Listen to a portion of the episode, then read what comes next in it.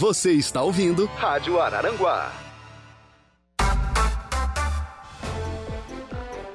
Operação Impacto, a ação conjunta entre forças de segurança do Rio Grande do Sul e Santa Catarina segue reforçando o combate ao crime na fronteira entre os dois estados. No Dia em Notícia de hoje, um balanço parcial dessa e de outras operações no extremo sul catarinense. Ainda na área da segurança, o destaque dele, Jairo Silva. Família atacada por abelhas em São Lugero. Procuradoria-Geral do Estado vai à Justiça para reverter decisão que intervém em imóveis litorâneos. Entre os problemas está o pedido do Ministério Público para que seja reconhecida como área de preservação 300 metros contado a partir da linha pré-amar máxima, independentemente de existir ou não vegetação. A PGE ingressou no processo por determinação do governador Jorginho Melo para garantir os direitos dos catarinenses fazendo com que essa determinação judicial seja revista e que o conceito de área de preservação permanente seja reduzido ao que ele era antes da decisão judicial.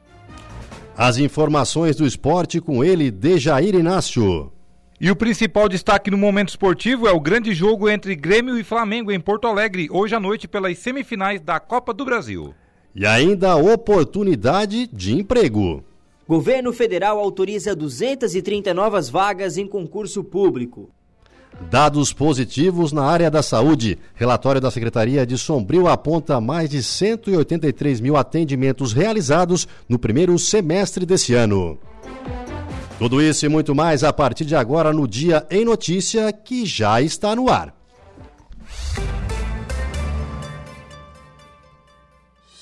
Os fatos que marcaram o dia. A notícia passada a limpo. O Dia em Notícia.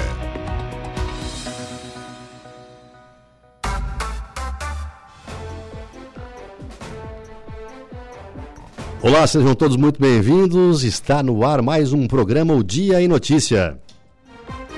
Hoje é quarta-feira, dia 26 de julho de 2023. Na produção e apresentação, eu, Gregório Silveira. Nos trabalhos técnicos, Igor Klaus. Participe conosco pelo facebook.com barra Rádio.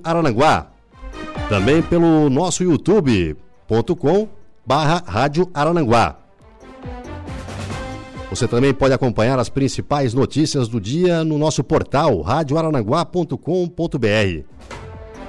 Mande sua mensagem, interaja conosco no nosso Dia em Notícia pelo WhatsApp 48 98808 4667. 48 98808 4667.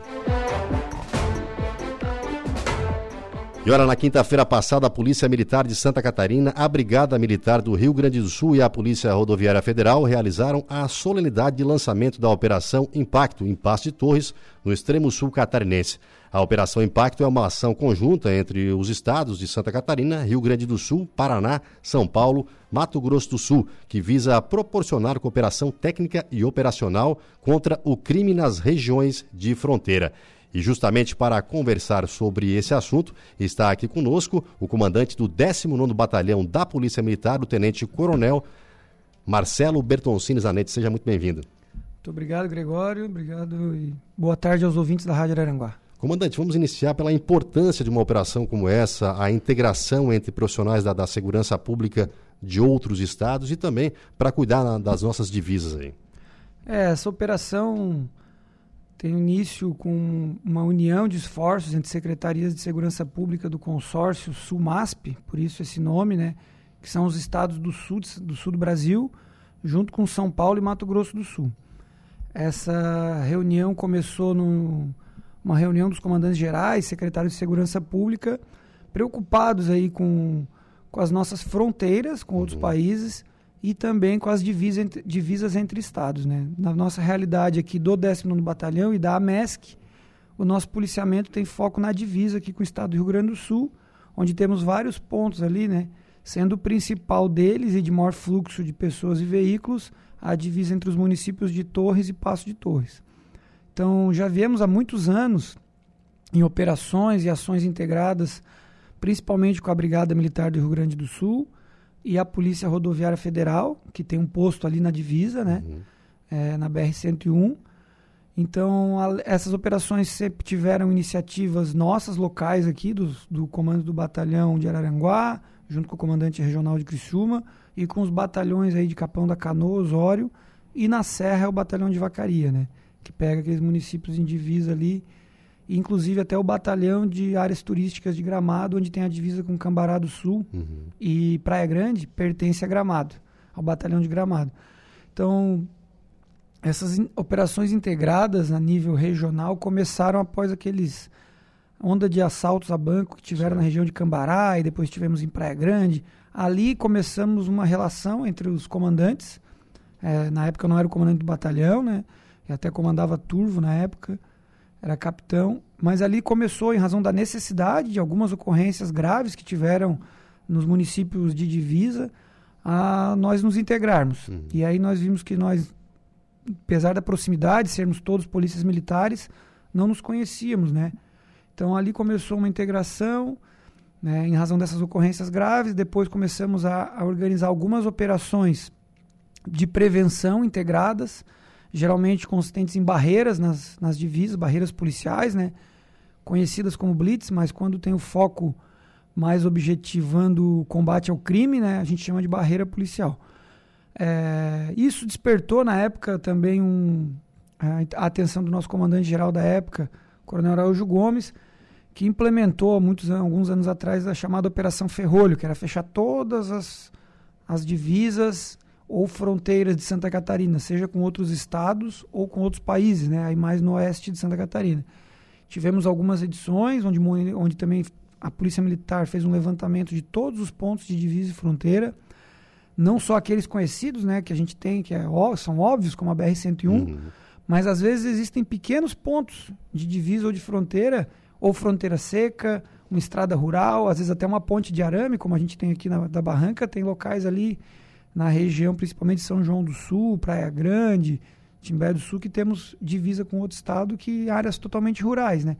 E muitas vezes essas áreas, por serem mais despovoadas, são utilizadas para escoamento de algum produto de crime, né? Seja drogas, armas. Então, essas operações visam dar uma atenção a esses pontos também, né? Não só os pontos principais de acesso ao nosso estado. E reforçar o policiamento. Então, a gente fez agora, por ordem de superior, né? Que veio, essa operação conteve também no Rio Grande do Sul, em divisas com outros países. Tiveram operações no norte de Santa Catarina junto com a Polícia Militar do Paraná. E aqui para nossa área, o nosso foco é essa divisa sul aqui com o norte do Rio Grande do Sul.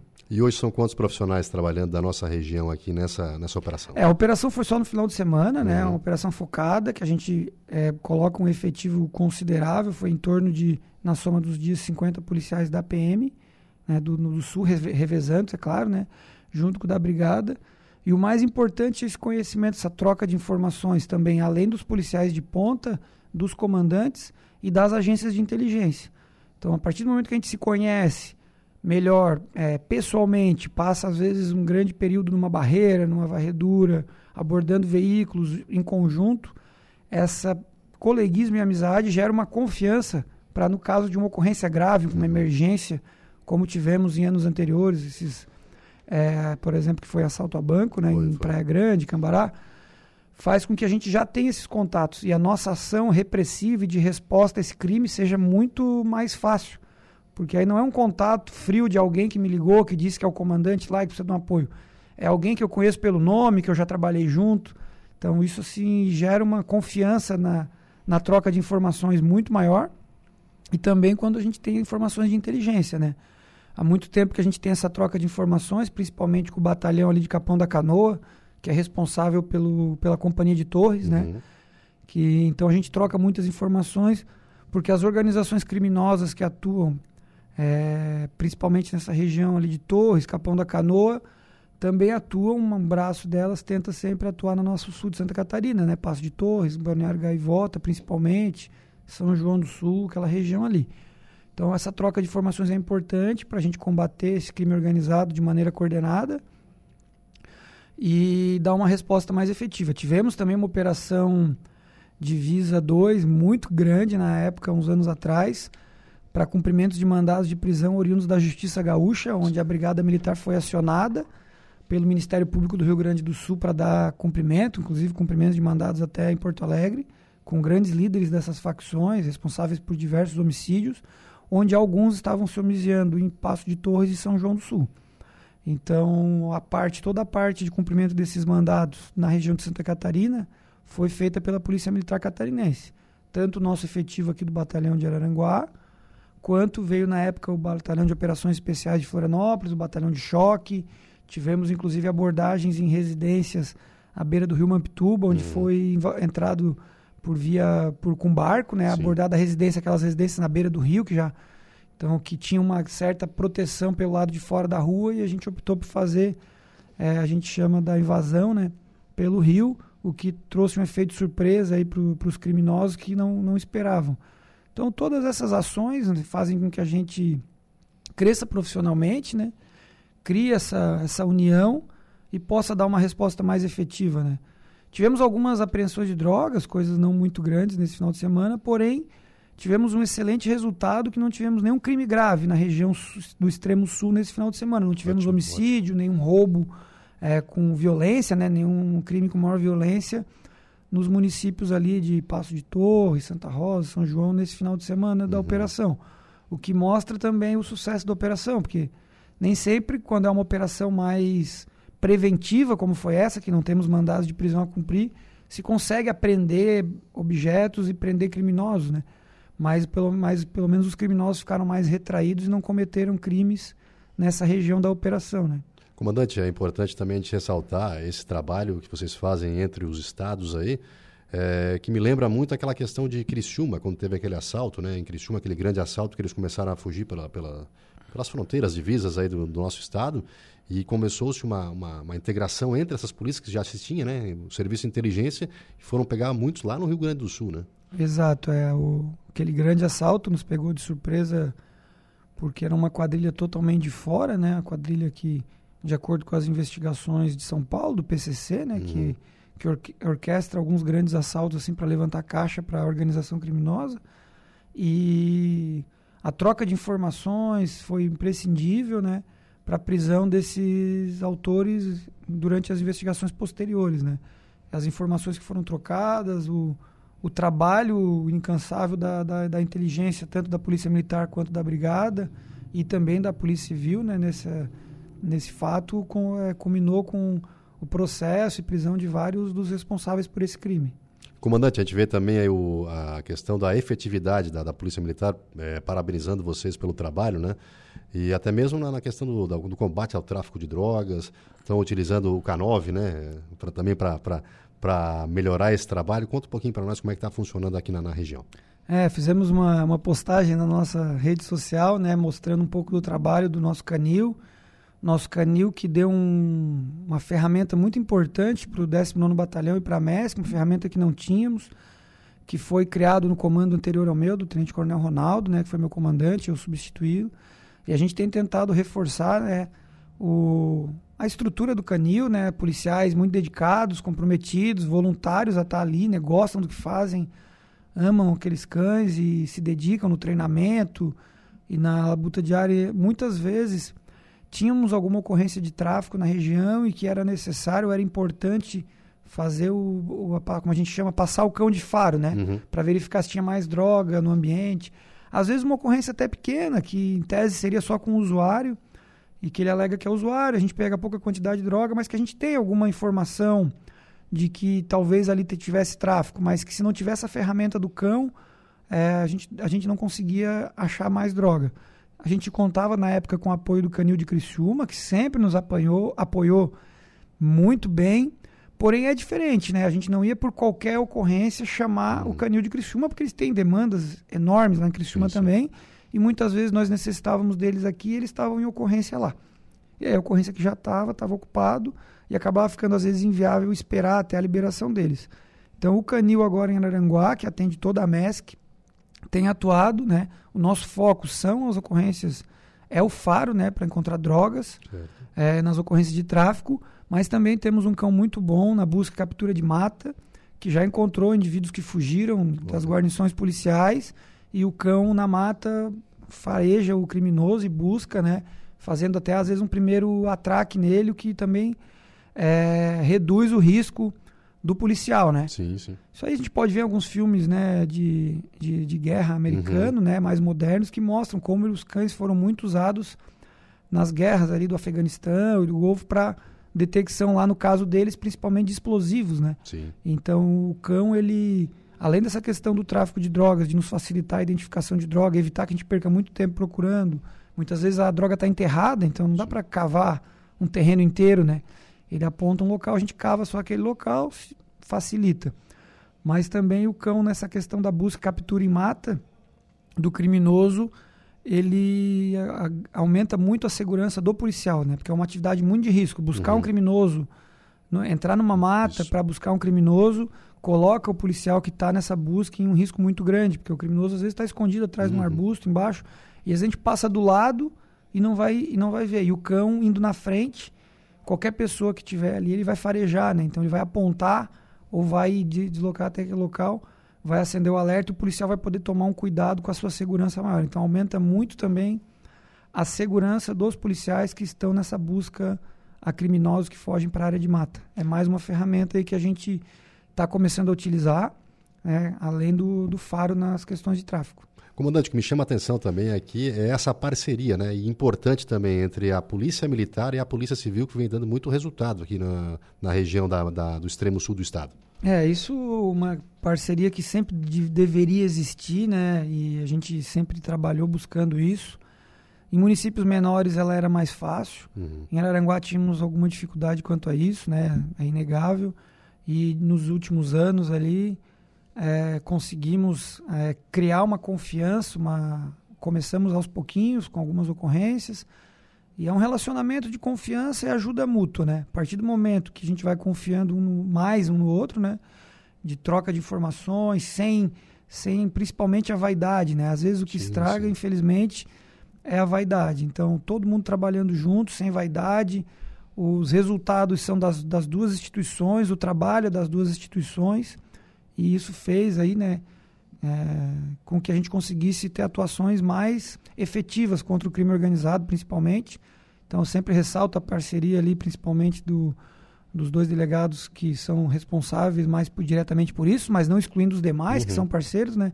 Mas o delegado Diego como gestor e o delegado chefe aqui da região, né, do delegado regional, e o delegado Jair, que também por tocar a delegacia de investigação criminal a DIC, onde atua nesses casos mais graves aí de homicídio, tráfico, que é onde a gente, a gente tem mais realmente atuado em conjunto, né? Mas também temos grandes parcerias ali com o delegado Preto, o delegado Bruno, outros delegados de outras comarcas, né? No Sombrio, o delegado Puma, o delegado André Couto na comarca de Santa Rosa. Não vou citar todos aqui, né? Que a gente não, não lembra os nomes, mas a nossa parceria é grande em todos os municípios da AMESC. Só temos a agradecer e além dos delegados, é claro, todo o efetivo da Polícia Civil que tem atuado aí em grande parceria e, e a gente tem se ajudado, né? Somos todos policiais e precisamos nos ajudar e trabalhar em prol da comunidade. Comandante, eu sei que não compete a vocês, mas é, houve uma reclamação, isso é, acontece, claro, em, em, em vários municípios da região, porque todo mundo quer um policiamento ostensivo, né? Que é bastante policial na. na- Como é que está o efetivo hoje? Como é que vocês estão conseguindo dar conta aqui da região da MESC? Estão deslocando alguns profissionais para alguns outros municípios também? Como é que está funcionando isso hoje? É, nós temos uma dificuldade de efetivo que não é de agora, né? É, a Polícia Militar está tendo um decréscimo de efetivo ao longo dos anos, que por mais que se contrate, não tem se conseguido repor na medida é, ideal, porque o aposento acontece de forma mais rápida do que a reposição, né? Aí esbarra em questões políticas, orçamentárias do Estado, o próprio Covid atrapalhou a formação no início. Algumas vezes se tem um edital aberto e esse edital é judicializado por algum equívoco e aí fica trancado o concurso por um tempo. Porque formar um policial às vezes é uma coisa muito é, específica, né? Diferente de outras áreas, né? Vou dar um exemplo aqui, a Secretaria de, de Saúde vai contratar um médico, um enfermeiro, ele pega o profissional formado, faz o concurso, a partir do momento que contrata, ele vai trabalhar. Uhum. Tem um período de adaptação, mas ele não é formado pela Secretaria de Saúde do Estado. O policial não, a gente pega um profissional de algumas áreas, né? No caso dos oficiais formados em direito ou delegados e no caso nosso dos praças em qualquer nível superior, e temos que dar toda a formação policial, né? No caso de um policial militar no cargo de soldado, que é a carreira dos praças, o nível inicial, ele, ele precisa fazer um curso de nove meses de duração para atingindo, conseguindo passar em todas as etapas do curso, aí sim ele vai se formar. Então ele faz o concurso primeiro, passa no concurso, começa um curso de formação de soldados, para depois de nove meses se formar e aí sim trabalhar. A gente costuma dizer que um edital que está aberto agora, pra, tanto para soldados quanto para oficiais, esses policiais de um concurso aberto agora vão trabalhar em dezembro de 2024. Então, se não tivesse todo ano, uhum. que é o ideal que a gente, a gente que trabalha na área e, e a nossa diretoria de ensino sempre batalha por isso, que tem uma inclusão anual, independente de política de governo, independente de quem é o, o partido, o governador. É, a gente já tentou isso algumas vezes, mas sempre esbarra na lei. Ah, me fugiu agora a questão financeira do Estado, né? Ah, sim, a, é, o teto, né? a lei orçamentária do Estado, né? Na lei de responsabilidade fiscal. Sim. É sempre uma justificativa dos governos, né? A gente sabe que muitas vezes tem razão, outras sim. a gente sabe que a política também interfere, mas essa inclusão deveria ser anual, até para a gente manter um ciclo, uma escola ativa, uhum. porque imagine uma universidade que fecha e depois de um ano abre de novo, né? Às vezes começa do zero, né? Uhum. Não tem um ciclo de continuidade, dá muito mais trabalho. Então a gente precisaria ter, talvez em legislação, não sei se é possível, uma obrigação dos governos de manterem o efetivo e contratarem é, anualmente para se manter um uhum. quadro pelo menos estável e que aí, sendo possível, aumentar o efetivo aí depois disso estar estabilizado. Porque a gente tem visto um decréscimo. A nossa região, assim, nos últimos 10 anos, a gente teve uma perda de efetivo, mas, por exemplo, Araranguá tem se mantido mais ou menos na mesma média, uhum. porém se manteve na mesma média Araranguá, para citar o município em si, porém a população aumentou, né? Então, e as demandas aumentam, né? Eu sempre falo que não é só uma questão também de aumentar o efetivo, porque precisa aumentar se está igual, mas novas demandas se criam, certo, certo. a Polícia Militar começa a fazer novos atendimentos uhum.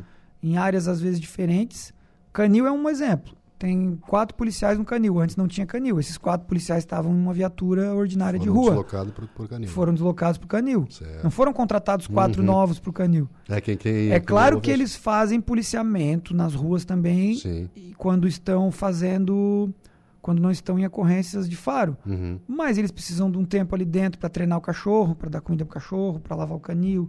Pra... Então cada tipo de policiamento mais especializado, que faz uma atividade muito específica, ela demanda pessoas e que, pegar anos atrás, era tudo aquele policiamento ordinário. Uhum. E até porque a sociedade hoje exige essa especialização Sim. em diversas áreas, né? Então, quando a gente especializa demais, às vezes a gente sofre perdendo um pouco de quem faz o feijão com arroz, o básico. Uhum. Que, claro, que é o, é o mais importante, a gente sabe, né? Mas a gente tem batalhado, né? A gente tem buscado é, essa renovação de efetivo, o, junto com as autoridades, a comunidade tem se empenhado. Temos uma promessa aí do Comando Geral de que esse concurso que vai se formar no final de 2024 vai ser dado uma atenção especial aos municípios menores, né, que é o nosso caso, né, a, fora Araranguá, Sombrio ali, Turvo mais ou menos. Os outros nossos municípios, a maioria são destacamentos, municípios que contam com a fração mínima, né, uhum. né, uma, uma viatura com dois policiais por dia, né, por turno, né? Tem as, em, por volta de 10, 8 policiais cada município para fazer a escala. Então, esses municípios que estão com defasagem, a gente acredita que vamos ser beneficiados se continuar essa política que está sendo nos passada, que é a ideia do comandante-geral, né? Também não sabemos nem se vai ser ele até o, até o final de 2024. Cargo Sim. de confiança às vezes acontece. Esperamos que a gente seja agraciado, porque também dando uma aliviada nos municípios menores, a gente consegue ficar com o efetivo de Araranguá prestando mais atuação aqui. Certo. Então, por exemplo, a gente tem às vezes um problema de efetivo em São João do Sul. Uhum. Então, um exemplo assim, que lá está com um pouco, um pouco, menos de efetivo. Muitas vezes tem um problema de criminalidade lá, o comandante de Sombrio desloca dois policiais para fazerem um apoio lá por uma semana, dar uma uhum. atenção especial. Agora a gente teve problema aqui em Maracajá, dois policiais foram fazer o curso de sargento, então reduziu dois, não tínhamos quem botar no lugar. Então, viatura de Araranguá do policiamento, o sargento que faz a ronda, A Rocan, que faz as motos aqui, Certo. começou a cumprir um horário lá em Maracajá que não estava por causa da falta de efetivo para dar uma compensada. Então a gente trabalha isso para que o impacto para a população seja mínimo. Mas tem um limite também, né? Uhum. O cobertor é curto, a gente puxa para um lado, puxa para o outro e vai tentando conforme os problemas vêm acontecendo. Esperamos então que até o final de 2024, se formando essa escola, a gente ganhe um efetivo substancial, falando em nível de AMESC, né? Uhum. Alguma coisa para Araranguá e principalmente repor esses municípios menores que estão com menos do que o mínimo necessário para fazer uma escala, né? Para fazer a escala de dois por dia, para cobrir ali as 24 horas do policiamento sem precisar do apoio do município vizinho. E aí, enquanto a gente não tem, a gente tem trabalhado com cobrindo municípios, né? Às vezes naquele horário que o município pequeno não tem, o município vizinho faz rondas lá. Certo. Às vezes são municípios muito pequenos, né? Eu dou o exemplo aqui Meleiro e Morro Uhum. Grande, que é praticamente um bairro, Morro Grande ali de Sim, Meleiro, sim, muito sim. próximo. Então, um horário que não tem a viatura específica do Morro Grande, a viatura do Meleiro tem programação para ir lá, t- to- é, vários horários, voltar, fazer a né? ronda, atender as ocorrências. Então a gente consegue ainda fazer um atendimento. Mas é claro que o policiamento é, 24 horas em todas as cidades seria o ideal e a gente está batalhando aí com, com os comandantes, a, nossos superiores, e buscando também junto às forças políticas da região, né, que isso melhore. Mas não adianta querer nada diferente antes de final de 2024. Esperar. Porque o comandante geral não tem como tirar de outra cidade para mandar para cá. A gente costuma dizer, até alguns deputados ali que conversam conosco tiveram já reuniões com o Uhum. comandante geral da polícia e diz que a fala do comandante geral pro deputado, não vou citar nome, mas muito muito verdadeira, né? Se tá, deputado, tu quer que eu tire de qual município para mandar lá para esse que tu quer? Porque eu não tenho como tirar de nenhum lugar, eu vou ter que tirar de algum de algum município, né? E então é a, é a realidade, né? Todo mundo precisa. Sem a inclusão de novos, não tem muito de onde tirar. Porque Uhum. aquele enxugamento, ah, vamos tirar do expediente daqui, já foi feito há alguns anos. Sim. Então já está apertado. E temos outras iniciativas, né? Tem um projeto aí para que eu não sei se ainda não está em lei, mas tem um projeto de criar um cargo de policiais temporários, como tem no Exército, que Uhum. ficariam oito anos, para atuar em atividades internas, né? Seja no 190, atendendo as emergências, em outras atividades internas de quartel, não trabalhariam na rua, para tentar liberar um pouco mais desse efetivo nosso que trabalha interno. É uma medida que ajuda, mas que não iria resolver definitivo, mas eh, seria uma maneira de otimizar mais, né? Esse policial que vai trabalhar 35 anos, que tem uma formação mais demorada, de nove meses até um ano, esse realmente trabalhar na rua, né? E deixar internamente os temporários e, óbvio, os comandantes, aqueles já com mais tempo de serviço, que já têm uma experiência, sejam sargentos e, e os oficiais, né? Que fazem a função de chefia, né? Perfeito, comandante. Muito obrigado pela sua presença. Comandante, que eu tenho a honra de chamar de amigo. Parabéns pelo trabalho que vem sendo executado aí. E a Rádio Araranguá está sempre à disposição para o serviço de vocês.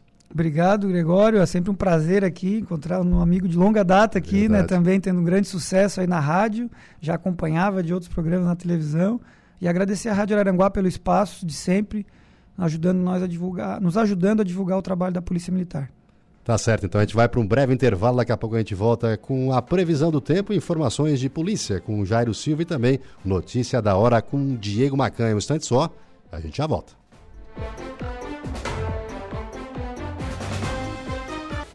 A notícia passada a limpo. O Dia em Notícia. Previsão do tempo. Oferecimento. Faça já sua matrícula. Chame no Whats 999 150 433. Graduação Multi-UNESC. Cada dia uma nova experiência. Laboratório Rafael. Lojas Benoit. Bife Materiais de Construção. E Estruturaço Loja de Drywall. No Distrito Industrial em Araranguá. Então, de volta com o nosso Dia em Notícia, agora 16 horas e 51 minutos. Vamos atualizar então a previsão do tempo com ele, Ronaldo Coutinho. Muito boa tarde.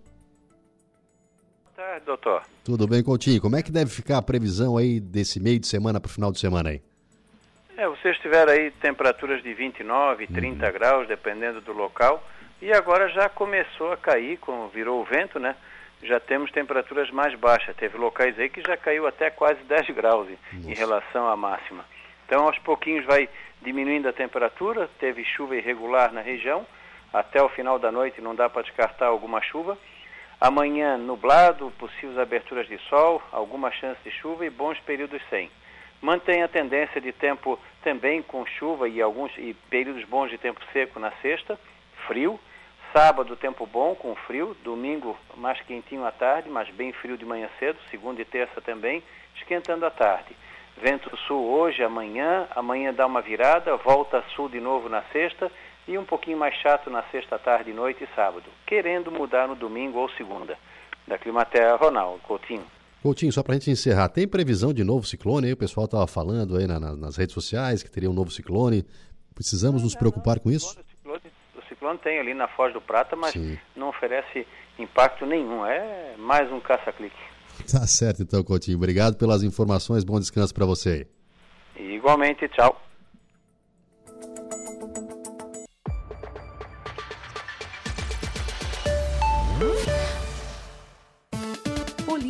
Oferecimento Unific. A tecnologia nos conecta. Autoelétrica RF Araranguá. Estruturaço. Loja de gesso acartonado. Eco Entulhos. Limpeza já. Fone 99 608 mil. Cia do Sapato. E Castanhetes Supermercados. De volta com o nosso Dia em Notícia. Agora vamos às informações de polícia. Boa tarde, Jairo Silva. Boa tarde, Gregório. Uma família de São Ludgero foi surpreendida por um ataque de abelhas, viu, Gregório? Mãe e dois filhos precisaram de atendimento médico e dois cães da família também foram atacados. A ocorrência foi registrada no fim de semana na Estrada Geral da Ponte Baixa. Uma pessoa da vizinhança procurou o Corpo de Bombeiros Militar, dizendo que uma mulher estava tomando banho quando foi picada por abelhas. Os socorristas, usando trajes apropriados, conseguiram entrar na casa e socorrer a vítima, que foi levada até o hospital pelos vizinhos. O filho mais novo dela, de 21 anos, chegou a pular em um rio para fugir do ataque das abelhas. Mesmo assim, ele foi atacado e apresentava picadas no rosto. O jovem também foi encaminhado para atendimento médico. Além dessas vítimas, os bombeiros também prestaram socorro a dois cães da família. Já o outro filho da mesma família foi socorrido por populares após conseguir fugir do local. Ao analisar o motivo pelo qual as abelhas estavam agressivas, os bombeiros descobriram que os insetos eram de uma criação vizinha e que as caixas onde elas ficavam foram derrubadas devido aos fortes ventos. Estamos de volta com O Dia em Notícia. Agora 17 horas, exatamente 7, é, 17 horas, o Dia em Notícia que tem patrocínio de Impro. Nossa marca é sua proteção. Januário Máquinas, a força que a sua terra precisa. E Angelone Aranaguá, onde todo dia é dia de super promoção. E no Angelone Aranaguá, todo dia é dia. Quem faz conta faz feira no Angelone e não escolhe o dia, porque lá todo dia é dia.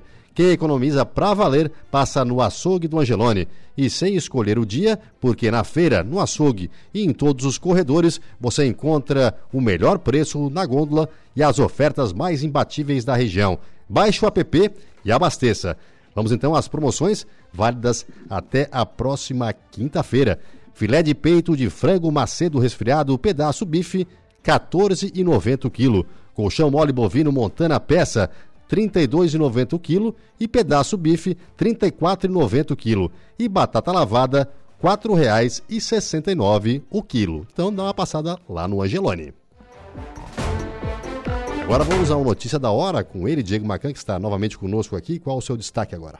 Governo federal autoriza 230 novas vagas em concurso público. Notícia da hora com o nosso menino prodígio, Diego Macan. Notícia da hora. Oferecimento: Giasse Supermercados, Laboratório Bioanálises, Lojas Colombo, Rodrigues Ótica e Joalheria, Mercosul Toyota e Bistrô e Cafeteria, Hotel Morro dos Conventos. O Ministério da Gestão e da Inovação em Serviços Públicos publicou nesta quarta-feira portaria que autoriza a realização de concurso público para preencher 100 vagas de analista no Ministério do Planejamento e Orçamento. O edital com todas as informações sobre o processo deve ser publicado em até seis meses. As vagas disponibilizadas são de nível superior para analista de planejamento e orçamento. As áreas de atuação não foram especificadas. O último concurso público foi realizado em 2015.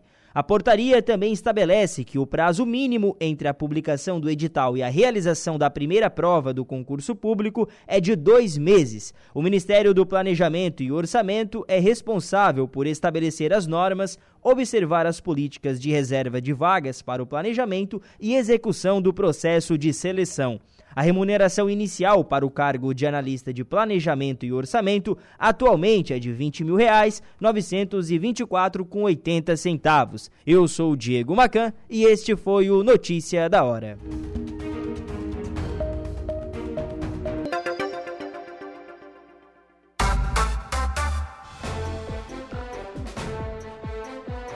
Estamos de volta com o nosso Dia em Notícia. Vamos dar uma passadinha lá no nosso portal da Rádio Arananguá radioarananguá.com.br. Olha lá, no destaque da capa está ali. A maior dificuldade no momento será fiscalizar quem são os ganhadores. Aí vamos ver a matéria. É, diz advogado sobre medida de regulamentação do mercado de apostas de cota fixa. Isso é uma entrevista hoje concedida então ao Lucas Casagrande no Estúdio 95 sobre a, a autorização das apostas, como vai funcionar esse processo. E olha só, vamos dar sequência aqui, porque a Procuradoria-Geral do Estado vai à Justiça para reverter decisão que interfere em imóveis litorâneos. Justamente para conversar sobre essa medida, está conosco o Procurador-Geral do Estado de Santa Catarina, o Márcio Vicari. Doutor Márcio, seja bem-vindo, muito boa noite. Alô, como vai? Tudo bem? Tudo certo, doutor. Doutor, para que a gente explique um pouquinho para quem nos ouve agora na Rádio Arananguá, em todo o extremo sul do estado, qual o impacto dessa medida que a Procuradoria-Geral do Estado pretende reverter? A, a, a, medida judicial ela é bem gravosa. Certo. Por quê? Porque a determinação da comarca de Garopaba, que vale para todo o Estado, foi no sentido de que o IMA, o Instituto do Meio Ambiente do Estado, teria de uh, baixar uma portaria redefinindo o conceito de restinga. Uhum. É, o IMA fez isso porque foi obrigado a fazer, era, era uma imposição judicial sob pena de multa, e restinga é uma área de preservação permanente, ou seja, o que é restinga não pode ser objeto de alteração, não pode ser objeto de construção, não pode ser objeto sequer de roçado. Sim. E o que, que ah, mudou agora por essa decisão judicial? A decisão aplica uma resolução do CONAMA, do Conselho Nacional do Meio Ambiente, que prevê que restinga seria a área de 300 metros da média da, do, da linha do mar, da pré-mar, como a gente chama, uhum. 300 metros contados do mar, eh, seja essa área vegetada ou não. Então imaginem, da área da, da, da, da linha de pré-mar entra 300 metros para a terra e isso tudo vira área de preservação permanente. E doutor, hoje são muitos imóveis aí nessa situação, né? Teria algum impacto também nesse sentido? Os proprietários poderiam sofrer alguma sanção se continuasse e seguisse essa medida? Agora, o problema é o seguinte: há várias uh, áreas dessas incluídas nesses 300 metros que já são construídas, que já têm prédios, que têm casas, que têm uma série de construções ou de aparatos humanos. Isso são áreas já consolidadas. Ninguém vai uh, pretender agora demolir, por exemplo, os imóveis que estão colocados nessa área. O problema é para o futuro. Qualquer alteração que se faça nessas áreas agora, em tese, pode acarretar consequências graves para quem fizer isso, porque é uh, alteração em área de preservação permanente. Uhum. Isso pode configurar ilícito de caráter administrativo, civil ou até penal. E doutor, como é que funciona o processo a partir de agora da Procuradoria-Geral do Estado? Perdão, eu não ouvi a primeira parte, desculpa. Como é que funciona a partir de agora o processo, então, da Procuradoria-Geral do Estado para tentar reverter essa situação? Como é que funciona o trâmite? Pois não. Esse processo estava a, a, cargo do IMA, do Instituto do certo. Meio Ambiente. Havia um advogado do IMA cuidando, mas agora, dada a gravidade dessa decisão, por determinação do governador Jorginho Melo, eu avoquei o processo, eu chamei o processo para a PGE e a PGE entrou na defesa. Nós já entramos ontem à noite com dois pedidos, um dirigido ao tribunal, ao segundo vice-presidente do tribunal, que está com os recursos uh, já interpostos na causa e que são dirigidos a Brasília, está com eles para análise, e outro à própria juíza da comarca de Garopaba para rever a decisão. E por que rever a decisão?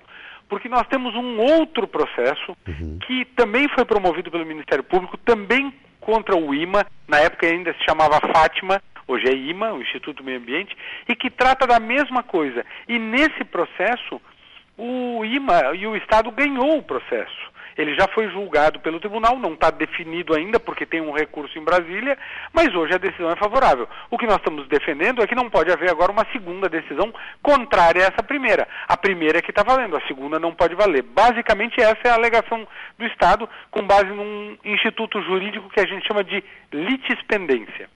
Justamente sobre isso, doutor, essa litispendência aí, é, a decisão que é, mandou o IMA alterar a classificação de Restinga não contraria o entendimento do, do, do Tribunal de Justiça de Santa Catarina em outras ações idênticas que já passaram? Exatamente essa é a nossa interpretação. Certo. O que nós estamos sustentando é que exatamente isso aconteceu.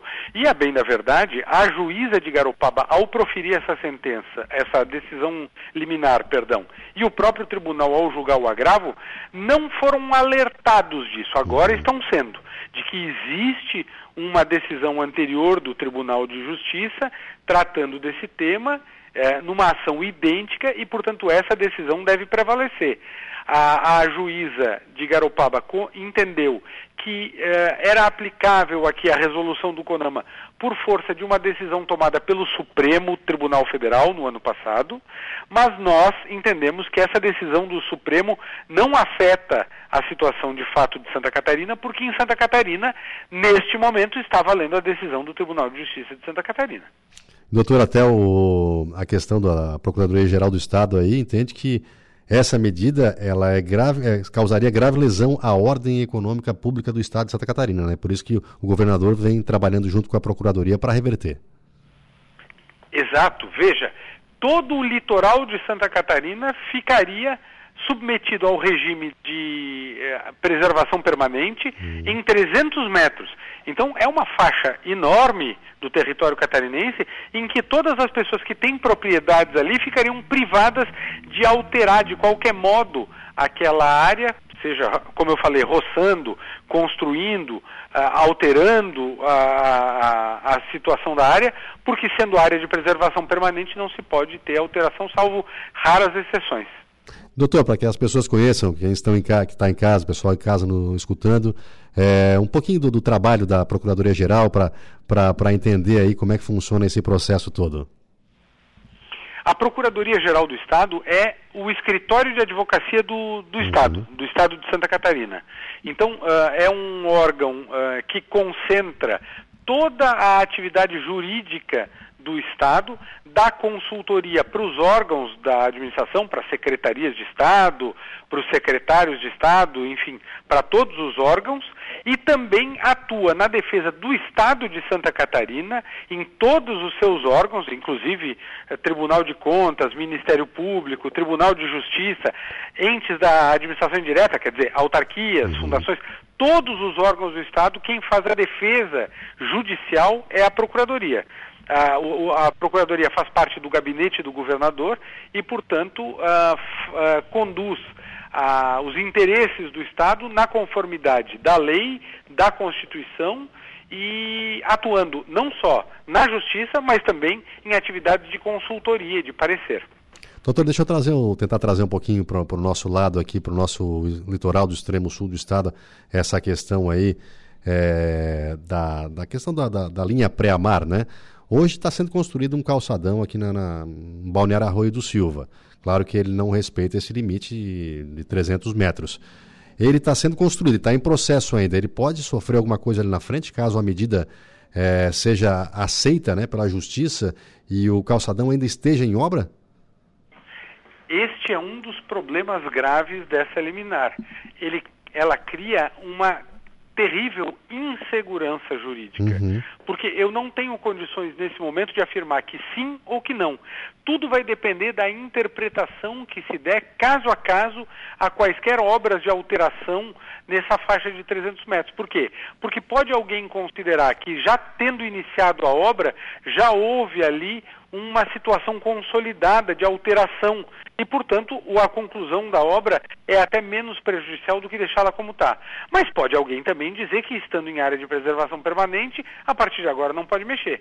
Essa é uma das graves consequências dessa liminar que nós queremos evitar com essa intervenção da PGE, da Procuradoria-Geral do Estado, no processo e com o pedido que fizemos ao TJ, ao Tribunal de Justiça e à juíza para revisar essa decisão. E, doutora, como falamos em segurança, é, há essa questão do, do, órgão competente, que é o IMA, né, para liberar licenças e tudo mais, e, e, vem acontecendo essas questões aí de, de, de, do Ministério Público embargar aqui e ali. A Procuradoria vem trabalhando nesse sentido também para unir a, esses, esse, esses atores aí, evitar que isso volte a acontecer em alguns casos, e claro, sempre respeitando aí o meio ambiente, que a gente sabe que é uma das metas da Procuradoria também.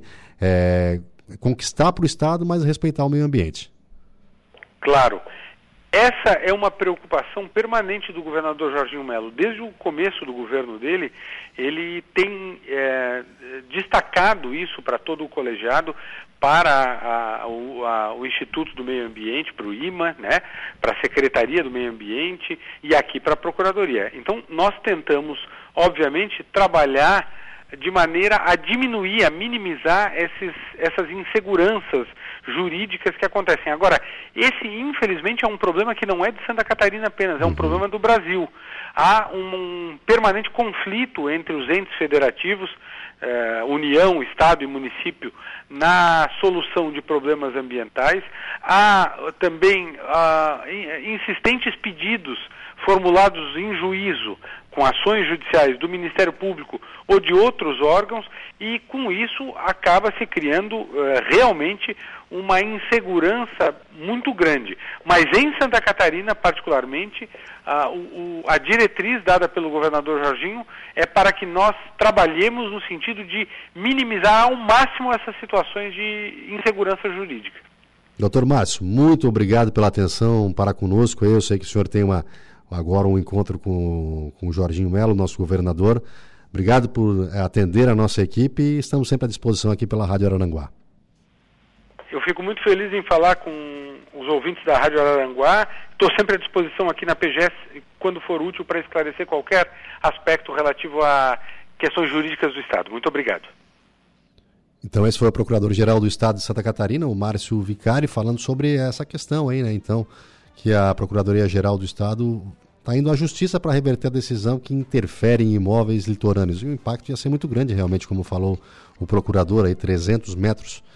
É, já tem vários imóveis, que daí, claro, não seria derrubar esses imóveis já existentes, mas muitas obras que forem feitas, melhorias e tudo mais, não poderiam ser feitas se a justiça entender que assim tem que ser, mudar essa questão aí, né? De área de preservação ali ao limite da pré-amar, do pré-amar 300 metros e muitas vezes não tem nem restinga. Então eles estão tentando reverter essa situação para que ali na frente não ocorra um problema ainda maior e a gente sabe dessa briga o tempo todo, né? O instituto que é responsável por liberar licença, responsável por, por, por estudos ambientais, está sendo, na verdade, tolhido o tempo todo né, pelo Ministério Público. O Ministério Público está no, papel dele, mas muitas vezes tem que sentar à mesa e conversar, né? Para entender, não é a primeira vez que acontece isso, tá? Nessa questão das áreas de preservação litorâneas aí, isso já deu um problema na frente, como o procurador falou, foi revertida a situação. Essa creio que será revertida também, pelo que é, porque é jurisprudência, né? Gera uma jurisprudência, mas agora a gente tem que aguardar também para que as pessoas não sejam impactadas por isso, empresários não sejam impactados por isso e obras que estejam em andamento também não tenham que parar né, por uma, uma, uma questão aí que o Ministério Público precisa, na verdade, sentar, é, conversar com as partes para chegar a um entendimento. Preservação do meio ambiente sempre é importante, mas a gente tem que ter consciência né, com relação é, que dá para preservar e dá para construir ao mesmo tempo, entendeu? Então, cada um no ser quadrado, senão a coisa vai ficar mais complicada ali na frente. Agora são 17 horas e 28 minutos, nós vamos para um breve intervalo. Daqui a pouco a gente vai voltar com notícias de esporte aqui com Dejair Inácio. É um instante só, já estamos voltando.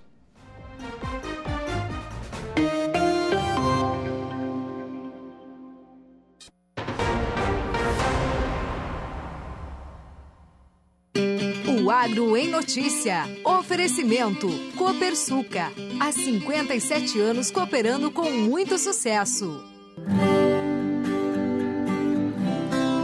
É isso mesmo, 17 horas e 36 minutos. Chegou a hora do quadro Agro em Notícia.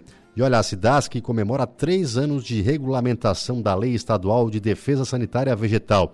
Quem fala a respeito dos avanços com a medida é o gestor do Departamento Estadual de Defesa Sanitária Vegetal, Alexandre Mess.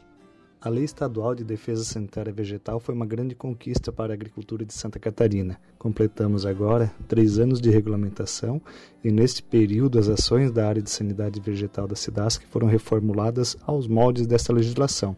Temos programas estaduais de sanidades da cultura da maçã, de grandes culturas, citricultura, bananicultura, sanidade florestal. Com essa legislação estadual foi possível implantar, por exemplo, o vazio sanitário do maracujá, que a propósito está em curso, assim como o vazio sanitário da soja. Estamos divulgando e operacionalizando o sistema de mitigação de riscos do cancro europeu das pomáceas, criados em maio desse ano pela Secretaria da Agricultura por demanda do Comitê Estadual de Sanidade das Pomáceas, foi instituída também a Câmara Setorial de Defesa Sanitária Vegetal no âmbito da Secretaria da Agricultura. Foi discutida e está para ser publicada a lista de pragas prioritárias do Estado. Estamos também adotando medidas relacionadas à detecção do HLB no Estado, uma praga da citricultura, com regulamentação nacional. O ingresso de produtos vegetais também é fiscalizado nos nossos postos fixos de fiscalização é, e também as ações de educação sanitária na área vegetal são executadas em todo o estado desde a promulgação da legislação. Né? Enfim, com essa legislação estadual foi possível não apenas executar os programas nacionais que são definidos pelo Ministério da Agricultura, mas principalmente o Estado passou a ter uma autonomia para definir e defender, e defender os seus próprios objetivos em relação à sanidade de nossas lavouras.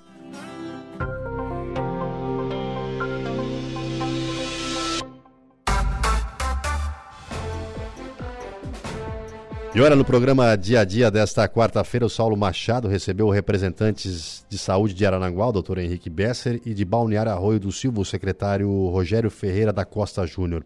Na pauta, priorizar cirurgias de alta complexidade em ortopedia pelo SUS no Hospital Regional de Arananguá para pacientes do extremo sul catarinense. Rogério Ferreira da Costa Júnior explica o acordo feito em reunião com a Secretaria Estadual de Saúde. Desde o dia 4 de janeiro de 2021, a gente começou a bater nisso e começou a bater nisso para trazer a alta complexidade de ortopedia para o Hospital Regional de Araranguá. Foi a primeira vez que a gente decidiu é. que os 15 secretários falaram assim: não, a gente tem que trazer em Araranguá. Não adianta a gente querer aumentar o teto em Tubarão, não adianta a gente querer. A gente pediu para aumentar o teto em Tubarão, pediu para trazer o nosso teto para Criciúma, sempre foi negado, mas a gente. O, a bandeira principal era trazê-la para Araranguá. E nesse período de dois anos e meio, quase três anos, a gente sofreu muito. O doutor Henrique é testemunha, os outros 14 secretários são testemunhas, que a gente sofreu muito, a gente bateu muito. A gente foi e falou com o secretário André Mota, depois o secretário, o outro secretário que sucedeu, o secretário André Mota, e agora com a secretária Carmen. Dia 31 de março desse ano, né, já nessa política de redução de filas aí que o governo de Jorginho encampou, a gente teve uma vitória que foi a habilitação do Hospital Regional de Arananguá Isso. em ortopedia de alta complexidade. Passaram-se ali uns, uns, uns do, um mês, né, quando o hospital começou a operar, a gente viu que ontem até eu usei esse termo lá na reunião com a secretária, que a gente ganhou o campeonato, mas não levou o troféu. Porque... Agora, uma vez foi campeão da Copa Santa Catarina, não, não, os troféus, né? E a gente. E os nossos pacientes não estavam sendo operados. Nessa política de redução de filas, a Secretaria do Estado entendeu que, que tinha que priorizar a região toda, a Macrosul toda. Uhum. E a gente começou outra briga, né? Uma briga que eu digo sempre no bom sentido, lutando pelo nosso cidadão, pelo cidadão do Extremo Sul, né? Eu pelo cidadão Arroio Silvense, doutor Henrique Adai Araranguá e todos os outros secretários pelo seu município, mas sobretudo o cidadão do Extremo Sul. Porque a gente queria, a gente a nossa luta é para que o Hospital Regional de Araranguá e o Hospital de Sombrio, que foi habilitado também, vitória nossa também, É. priorizasse os pacientes do extremo sul. Sim. Né? Como se trata de, de alta complexidade, os outros. Porque a média complexidade, aqui, aqui a gente opera muita gente de fora. E a gente nunca reclamou disso. É. Tem a urologia, que a gente sabe que não tem ali em Criciúma, eles estão vindo operar aqui e não tem problema nenhum. A nossa luta específica para priorização foi a alta complexidade de ortopedia, que Criciúma tem prestador e Tubarão tem prestador. Então ontem, no dia de ontem, a gente fez uma reunião, dessa vez com um diferencial. A gente levou os nossos prefeitos, convocamos os nossos prefeitos. Os prefeitos também, diga-se de passagem, né, doutor Henrique, um, é, foi um diferencial a ida dos prefeitos. Né, agradecer em especial o meu prefeito, prefeito Evandro, que mesmo licenciado, Sim, sim. não abriu mão de ir, foi, foi, é, foi contundente né, na, na reunião. E, e foi um diferencial a ida dos prefeitos. E ontem, a gente, é claro, agora tem que fazer o adendo no contrato, tem que fazer a mudança. E ontem a gente obteve a maior vitória, que eu considero a maior vitória da, dessa nossa gestão, que foi a priorização dos nossos pacientes de, de cirurgia de alta complexidade de ortopedia aqui no Hospital Regional de Araranguá. E o doutor Henrique Besser, aí de Araranguá, né, que esteve participando também da, do programa Dia a Dia com o Saulo Machado, ele reforçou o ganho com a priorização de pacientes da MESC nessas cirurgias. Basicamente, o que estava acontecendo? Essa, essa generalização, né? Só que o que, que se conseguiu agora, que é o talvez o, o elemento principal, né? Que, que foi tão comemorado ontem, né? Tubarão cuida de Tubarão, Criciúma cuida de Criciúma e Araranguá cuida de Araranguá. Ou seja, a MESC. Claro. Então, com isso, você vai ter essa priorização do paciente da AMESC Uhum. aqui no Hospital Regional de Araranguá. Porque é, o que, que acontecia? Os outros hospitais, teoricamente, né, eles também é, é, é, têm a mesma questão de que operam as outras regiões. tá? Uhum.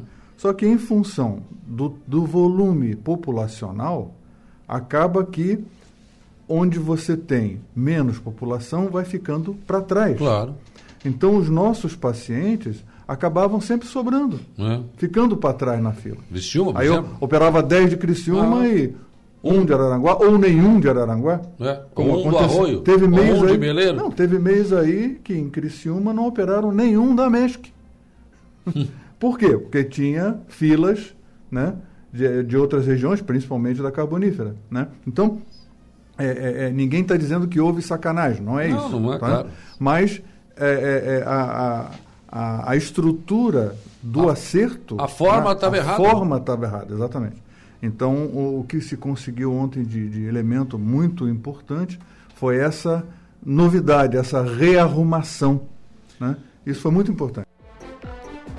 E agora, às 19 horas e 43 minutos, vamos ao momento esportivo com ele, Dejair Inácio. Momento esportivo. Oferecimento De Pascoal Araranguá, F3M, o Lojão Materiais de Construção, Mecânica Silmar e Roberto Despachante.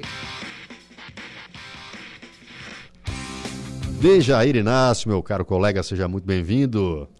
Boa tarde, tudo bem? Boa tarde, tudo certo? Certinho, seu Gregório Vascaíno É, Silveira. rapaz, aí esse, é- esse sobrenome não está me ajudando muito, né? Mas como tu falou ontem, vem reforço pela, pela frente, então vamos esperar que o Vasco, dê, nesse segunda, na segunda parte do campeonato, consiga retomar a vitória, que faz tempo que não retoma a vitória, né? Faça bem diferente do que está fazendo. Hoje nós estávamos lembrando do Eurico Miranda, né? O Eurico Miranda deu, deu- um jeito no Vasco naquela época lá, mas depois do Eurico Miranda, acho que não, o Vasco não conquistou Curtiu nada. até uma de marqueteiro também. É, não, o Eurico botou o O SBT fazia na... tudo, né? Vamos Fazia até marketing, O rapaz. homem botou o SBT na- na- nas costas do... Nas costas não, o brasão do SBT no... no- no- Na frente e atrás, né? Isso. Da e- camisa do Vasco. quem patrocinava o, o campeonato era a Globo, né? Era a Globo, a Ele Globo tava- tinha os direitos exclusivos de transmissão, né? Assim É. como hoje também tem, né? Sim, Ainda sim, sim. continua, né? É Que verdade. agora também tem a- os canais fechados, que é o Sport TV e o Premiere. Na época, aquela final de 2000, que começou, na verdade, no São Januário e terminou no Foi. Maracanã, né? Caiu o Aí alambrado. bancada, Foi. deu problema, deu gente machucada. São enfim. Caetano tava voando naquela época. E o São Caetano tava voando no jogo, É, inclusive. jogava né? muito, jogava muito. Nossa, tava dando São Caetano ali, ele ia ganhar fácil, fácil. Mas vamos voltar um pouquinho para cá. Decisões no, no, no Grêmio Fronteira, ontem já tivemos uma aí. Tivemos na segunda-feira tivemos a categoria sênior. Ontem a categoria livre, a Normatec foi a grande campeã da edição 2023 do Suíço aí de sócios do Grêmio Fronteira. Normatec 2, Prime Motor 0. Gols da Normatec, Léo e também André Farias. E amanhã, quinta-feira, teremos a decisão agora da categoria Master, que é a Uhum. categoria aí acima de co- 37 anos. Amanhã, então, portanto, a Avenida Veículos contra a JJ Serviços farão aí a terceira e última decisão aí do Suíço do Grêmio Fronteira. E no domingo ainda teremos então a inauguração do estádio do Ermo, então aumentando a infraestrutura aí para a gente ter mais partidas da nossa região aqui. Conta um pouquinho para nós aí. Recentemente tivemos em Jacinto Machado, esse ano já tivemos aqui em Araranguá a inauguração da Arena Poliesportiva e agora chega, chegou né, a vez do Ermo, né? Chegará então, portanto, a vez do Ermo no próximo domingo, inauguração do Estádio Municipal Escolástica Pagani Simon. Que fica ali na, né, na, na futura BR 285. Ah, sim, que passa direto É, ali. Passa né? ali direto ali, programa. bem localizado. Até passei já em frente Uhum. no, no ano passado. Um estádio maravilhoso, estava em construção ainda. É o mesmo projeto do estádio Albino Zanata de Jacinto Machado. Sei, sei, sei. É um, é um projeto que não tem pista olímpica, vale Uhum. ressaltar. A arquibancada é, ele é bem menor do que a Arena Poliesportiva de Araranguá. É, tem a capacidade aí em torno de 600 pessoas, mais ou menos, mas é um estádio, digamos que moderno ao mesmo tempo. Uhum. Né? A- os vestiários ficam debaixo ah, da arquibancada, né? juntamente ali com o da arbitragem. Tem um espaço legal, são quatro vestiários para ah, atletas Sim. e ainda tem o vestiário da arbitragem. Dá um total de cinco vestiários. Então, por, por baixo da arquibancada tem, digamos que tem uma estrutura bem bacana também. Então, o Ermo ganha esse presente aí, esse estádio municipal que será inaugurado no próximo domingo com vários jogos durante o dia. Opa! Inclusive, a abertura do 15º Campeonato Municipal de Futebol de Campo. Terá a abertura do Municipal já juntamente com a inauguração. E o Ermo tem tradição, né? O Ermo ali tem tradição, aquela região toda ali, Ermo, Turvo, Meleiro, aquela, aquela região sempre muitos bons times, agora com mais uma estrutura dessa aí é... E com grandes jogadores também, será a entrega do uniforme do Projeto Tigrinhos, que Opa! agora chegou ao Ermo Legal. também. Enfim, muito bacana. O Maicon Ermo, um abraço lá para ele, o Maicon Emerim, Joga que é muito. o diretor de esportes, que sempre nos acompanha aqui no finais de tarde e joga demais, né? O Maicon Ermo tá jogando ainda bem? Tá jogando. Bolão, Fininho, bolão. né? Eu É, não tô do Maicon, né? Mas tá com quantos anos o Maicon Ermo? Olha, ele vai para 50 anos jogando E não jeito, parece, rapaz. cara. Não, parece. Ele bota a gurizada no bolso, né? É, ele é, ele é a minha idade, tem 37. Um abraço pra ele. E nosso Aranaguá Esporte Clube joga hoje, amistoso. Daqui a pouco, às 20 horas, o AEC entra em campo. Entra em campo aí o amistoso, já o pontapé inicial preparativo para o Regional da Alarme, que começa em setembro. AEC contra o Seis Caneco. As duas equipes se Sim. preparando para o Regional da Alarme, né? Uhum. O AEC para a segundona e o Seis Caneco disputa aí a primeira divisão da competição. Um amistoso aqui na Arena Poliesportiva, entrada gratuita, entrada liberada, porém, quem quiser levar aí um quilo Levem, levem, de alimento, né, para ajudar a instituição, né, o- vai ser destinado a uma instituição, não se Uhum. sabe ainda qual será, né, mas será destinado também a uma instituição de caridade do município. É o primeiro amistoso do AEC, várias tentativas já foi feito, sempre chove naquela semana, Sim. e agora, enfim, hoje o tempo tá bom, Teve, teve, teve, uma, teve uma. Acho que ia ocorrer um amistoso, acabou sendo transferido por causa Contra da chuva. Içara, tempo- né? Isso. Contra o Içara no início do mês. Acabou sendo aí cancelado em razão aí da, daquela semana chuvosa, aí deu ciclone, deu tudo, enfim. E também o torcedor que irá lá na, na arena, ele pode se associar lá também, tá? Terá um ponto lá que Uhum. o pessoal pode se associar. Hoje várias carteirinhas serão entregues lá, tem vários sócios, já passou o número de 100 sócios, inclusive aí do Araranguá Esporte Clube, e o pessoal até setembro com certeza a gente terá aí um número bem significativo de sócios torcedores. E hoje receberam nas esportivas aqui para falar um pouquinho mais dessa adesão dos sócios aí ao AEC, né? Isso, recebemos aqui o vice-presidente, que é o Edmilson Machado de Carvalho, enfim, Uhum. já falou também dessa adesão, dessa adesão aí do, dos sócios, Sim. já convidando o pessoal para prestigiar. É um amistoso, é, mas o torcedor já vai começar aí a ver né, os atletas, né, os primeiros movimentos, primeiro amistoso. Tenta aí o AEC fazer mais, pelo menos mais um, Uhum. depois desse aí contra o Seis Caneco hoje. Cara, me conta um negócio aqui na pauta aqui, ó. Mais problemas no Tigre, nosso Cristiúma, o que que houve agora? Agora é o camisa 10, Marquinhos Ô, Gabriel. rapaz. Tá fora, o Marquinhos Gabriel do jogo de domingo, viu? Ixi. Uma lesão muscular. Já teve lesão na panturrilha, na coxa direita e agora uma lesão muscular. É a Rapaz. terceira lesão neste ano de 2023 do Marquinhos Gabriel. Perdemos e perdemos muito, hein? Aí já não tem o Éder Citadinho. Sim, sim. Tá? Coincidência ou não, não é coincidência, porque depois que o Éder Citadinho saiu do time, né, que ele acabou se afastando aí devido à sua lesão, o Criciúma despencou o rendimento em campo. Uhum. Ele era um jogador de poucos gols, porém de muita contribuição em campo. O Éder fazia esse, esse, trabalho muito bem.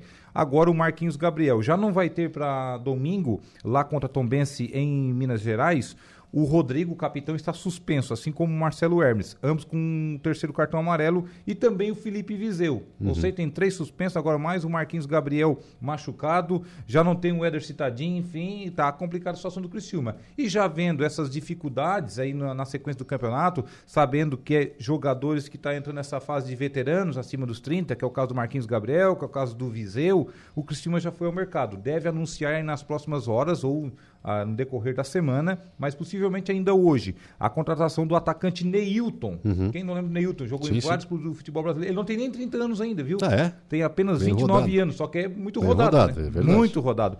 Ele está no Guarani de Campinas, está sendo pouco aproveitado lá pelo técnico Humberto Louser, ex-treinador da Chapecoense. Então, com isso, como ele não jogou ainda sete jogos na Série B, ele vai aí se deslocar para uma outra equipe da Série B do Campeonato Brasileiro e essa equipe será o Criciúma. Ele que já jogou no Santos, onde começou a carreira, Botafogo, Cruzeiro, São Paulo, Vitória Internacional, Curitiba, enfim, é bem rodado Neilton, além de clubes dos Emirados Árabes e agora deve vestir a camisa do tricolor carvoeiro na sequência. E agora vamos falar de Copa do Brasil, jogo ontem já e outro jogo desse decisivo hoje, hein? É, hoje teremos, acho que um jogo bem melhor do que ontem, né? É, ontem um jogo rapaz. truncado. As duas equipes com medo parecia um jogo de tênis, né? Foi, foi. Jogava foi. a bola para frente, depois o outro devolvia aqui, enfim, mas acabou com o Corinthians aproveitou de dois descuidos do São Paulo e marcou dois gols. Vitória 2 a 1 um, né? Uma teve dois ou três lances, foi lá e. É, praticamente foi uma, partida, foi uma partida, teve quatro lances. Teve quatro lances na partida, saiu três gols. Então é, é, é o aproveitamento, né? É o aproveitamento do Corinthians que está em alta, digamos assim. Conseguiu dois lances na partida, fez os seus dois gols na partida.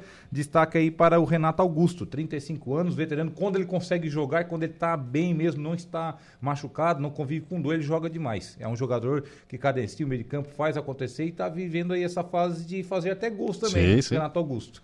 Então ontem acabou e o Corinthians agora que joga por um empate no dia 16 de agosto para chegar a mais uma decisão de Copa do Brasil. E hoje teremos, daqui a pouco mais, às 21h30, Hoje é o jogo de TV aberta, né? O jogo, o jogo do Plim Plim. Grêmio e Flamengo na Arena. Também uhum. jogo de ida das semifinais da Copa do Brasil. O Flamengo com três problemas, três desfalques, que é o Pulgar, que é o volante, também uhum. o Davi Luiz, o zagueiro, e também o volante Gerson. O volante Gerson está suspenso, né? Ele Sim. foi expulso no último jogo. O Grêmio, praticamente o time completo. Porém, tem essa dúvida. O Grêmio não divulgou nem os relacionados para o jogo, viu? Porque o Soares é dúvida. É. Não se sabe se ele vai para a partida, não se sabe se ele vai pegar um voo rumo a Miami, não se sabe ainda a situação do Luizito Soares. Mas o certo é que hoje pode ser tá, a definição. Se ele vai continuar mesmo no Grêmio nessa temporada 2023, vai cumprir pelo menos esse ano o contrato, que vai até o final do ano que vem, ou se o Luizito mesmo vai a convite do, do Messi jogar nos Estados Unidos. E isso prejudica muito, né? Imagina ficar em cima de um jogador, a gente sabe que ele é fundamental ali, mas chega na hora da decisão, ficar nessa indecisão, né? Fora de campo, se ele vai entrar, se não vai entrar. Eu acho que o Grêmio tem que colocar alguém no lugar ali e tocar a ficha, né? Primeiro saiu né, a informação que ele poderia antecipar a aposentadoria, a, a, talvez até o final deste ano, foi, foi. devido às dores no joelho. Uhum. Né? Aí passou imagens dele mancando após uma partida, enfim. Aí de repente surge essa informação que ele pode viajar para os Estados Unidos. Tá, aqui ele tem dor nos Estados Unidos, a dor some, como é que é esse negócio? É diferente, né? É diferente, tem, tem uma coisa errada. O certo é que vai ser hoje será um grande jogo. É a característica do Grêmio, principalmente quando joga em casa, né? Partir para cima do adversário, não vai fazer isso, acho, contra o Flamengo, mas o Flamengo é um time de muita qualidade, né? Oscila às vezes, como oscilou aí no final de semana contra o América Mineiro, mas é aquela coisa, você entra em campo contra o América, porque o Flamengo ultimamente está sendo um time muito de Copas, né? Uhum. Muito focado em Copas. É Libertadores, é a Copa do Brasil, pelo qual né, as duas competições é o atual campeão. Então o Flamengo, com certeza, hoje não vai repetir a atuação que fez contra o América Mineiro. E o próprio Grêmio não vai repetir os erros que cometeu contra o Bahia, né? Que classificou também no último furinho da cinta. E arrisca aí um palpite? Eu sei que tu é internacional, te botei uma, uma saia justa, mas pelos dois times, assim, pelo, porque os dois estão bem no Campeonato Brasileiro, né? O Grêmio até melhor. Mas arrisca aí um palpite, vai ser lá na Arena, né? Primeiro jogo vai ser na... aqui na Arena em Porto Alegre. Arrisca o palpite. Assim, ó, time por time, o Grêmio tá bem, o Flamengo dá uma oscilada, mas também tem um grande time. O problema é quando vai para o segundo tempo das duas equipes, uhum. porque o Renato Gaúcho olha para o banco, vai mexer, não mexe com aquela mesma qualidade. Sim Aí o São Paulo olha para o banco, consegue às vezes botar igual ou até melhor no lugar. Tem mais peça de reposição. Tem mais peça ali, de né? reposição. O Flamengo tem mais peça. Não é dessa temporada, já Sim, vem de sim. temporadas anteriores. Então eu acho que o Flamengo, time por time, o Flamengo é melhor. Uhum. Mas é Copas, né? Essas Copas podem surpreender. Ainda mais o Grêmio, que é o segundo maior vencedor da, da história da Copa do Brasil. Tem Uhum. cinco títulos já e semifinais já chegou em mais de, de 10. Então é, é difícil apontar aí um favorito, mas o Flamengo tem um leve favorito nessa, nessa decisão. Sim, Lembrando que são 180 minutos. Vai ser um jogão, né? Um jogão bem melhor do que a qualidade de ontem, Eu com só, certeza. eu só vou ficar escutando amanhã o Jairo Silva e o Saulo Machado, que de manhã cedo eles batem um papo sobre esporte ali. Amanhã vão comentar o que, o que aconteceu, né? Eu quero só ver o que, que vai dar, rapaz. Se um vai conversar com o outro ou não, eu digo, ah, não sei como é que vai ser. Lembrando que os últimos confrontos, né? Só deu Flamengo, né? É. Inclusive teve uma semifinal. Ele vai dizer que está secando. Se ele está escutando agora, vai dizer É, que está que secando, tá o Grêmio né? dele. Não, na verdade, tô falando o que aconteceu, né? Tá, me conta um negócio aí. O zagueiro pentacampeão do mundo preso por não pagar pensão, rapaz. Mais um do Penta, né? É que, que- que é preso por não pagar é a prisão Já mais rápida que existe, é, né, isso Já aí. foi o atacante Edilson, alguns anos atrás, e agora o zagueiro Anderson Polga foi preso ontem na Arena, em Porto Alegre. na Rapaz, arena do tava na. Arena? Teve um evento de ex-atletas do Grêmio ontem à noite. Ah, ele ficou tava no Grêmio, participando do evento Ele estava participando e a polícia foi lá e prendeu ele. Uma decisão aí da quinta vara da família de Porto Alegre. Teve aí um pedido né, de, de prisão feita pela, pela Justiça Gaúcha e acabou sendo preso ontem o Anderson Polga, ele que tem 44 anos, ex-zagueiro também da seleção brasileira. Jogou- começou no Grêmio, jogou na seleção, foi, né, estava naquela campanha do Pentacampeonato, jogou dois jogos, mas era reserva, né? Uhum. Porque os titulares eram o Lúcio Roque Júnior e o Edmilson. E jogou outras. Jogou no Corinthians também, onde encerrou a carreira Sim, devido sim, a uma sim. lesão que ele teve e acabou sendo preso. na- ah, foi encaminhado ontem até a penitenciária de Canoas, que fica na região metropolitana de Porto Alegre. Hum, Não se sabe informação se ele foi solto hoje, pagou fiança e foi solto, se Sim. acertou o seu débito aí, né? Mas o certo é que foi preso, portanto, o zagueiro pentacampeão do mundo, o Anderson Polga, ontem à noite, após um evento aí na, na Arena em Porto Alegre. Tens acompanhado nossas meninas aí na Copa do Mundo? As meninas jogam no próximo sábado, né? Aham. Eu Tão vi jogando algum- muito bem, né? É, arrancaram bem, arrancaram né? bem. 4x0 contra o Panamá, mas agora vão pegar um teste de fogo, né? Sim. A França é uma das favoritas, né? Aí ao título mundial. Então você já pega uma França no segundo jogo, é melhor. Uhum. Melhor porque já, já É passou isso aquela mesmo, tensão né? da estreia, né? É verdade. Imagina você pega na estreia uma França, já Uhum. complica. Já complica, porque você já vai pegar uma favorita, mas agora vai ser um teste, não vai ser aquela molezinha que teve contra o Panamá, que fez quatro, mas poderia ter feito oito. Né? Então agora contra a França, sábado já será um teste de fogo. Lembrando que é sábado, 7 horas da manhã. Perfeito, Dejair. Obrigado pelas informações. Volta amanhã comigo aqui. Com certeza. Um abraço, boa noite. Tá certo, então nós vamos para um breve intervalo. Daqui a pouco a gente volta com mais informações aqui no seu Dia em Notícia. Um instante só, não saia daí.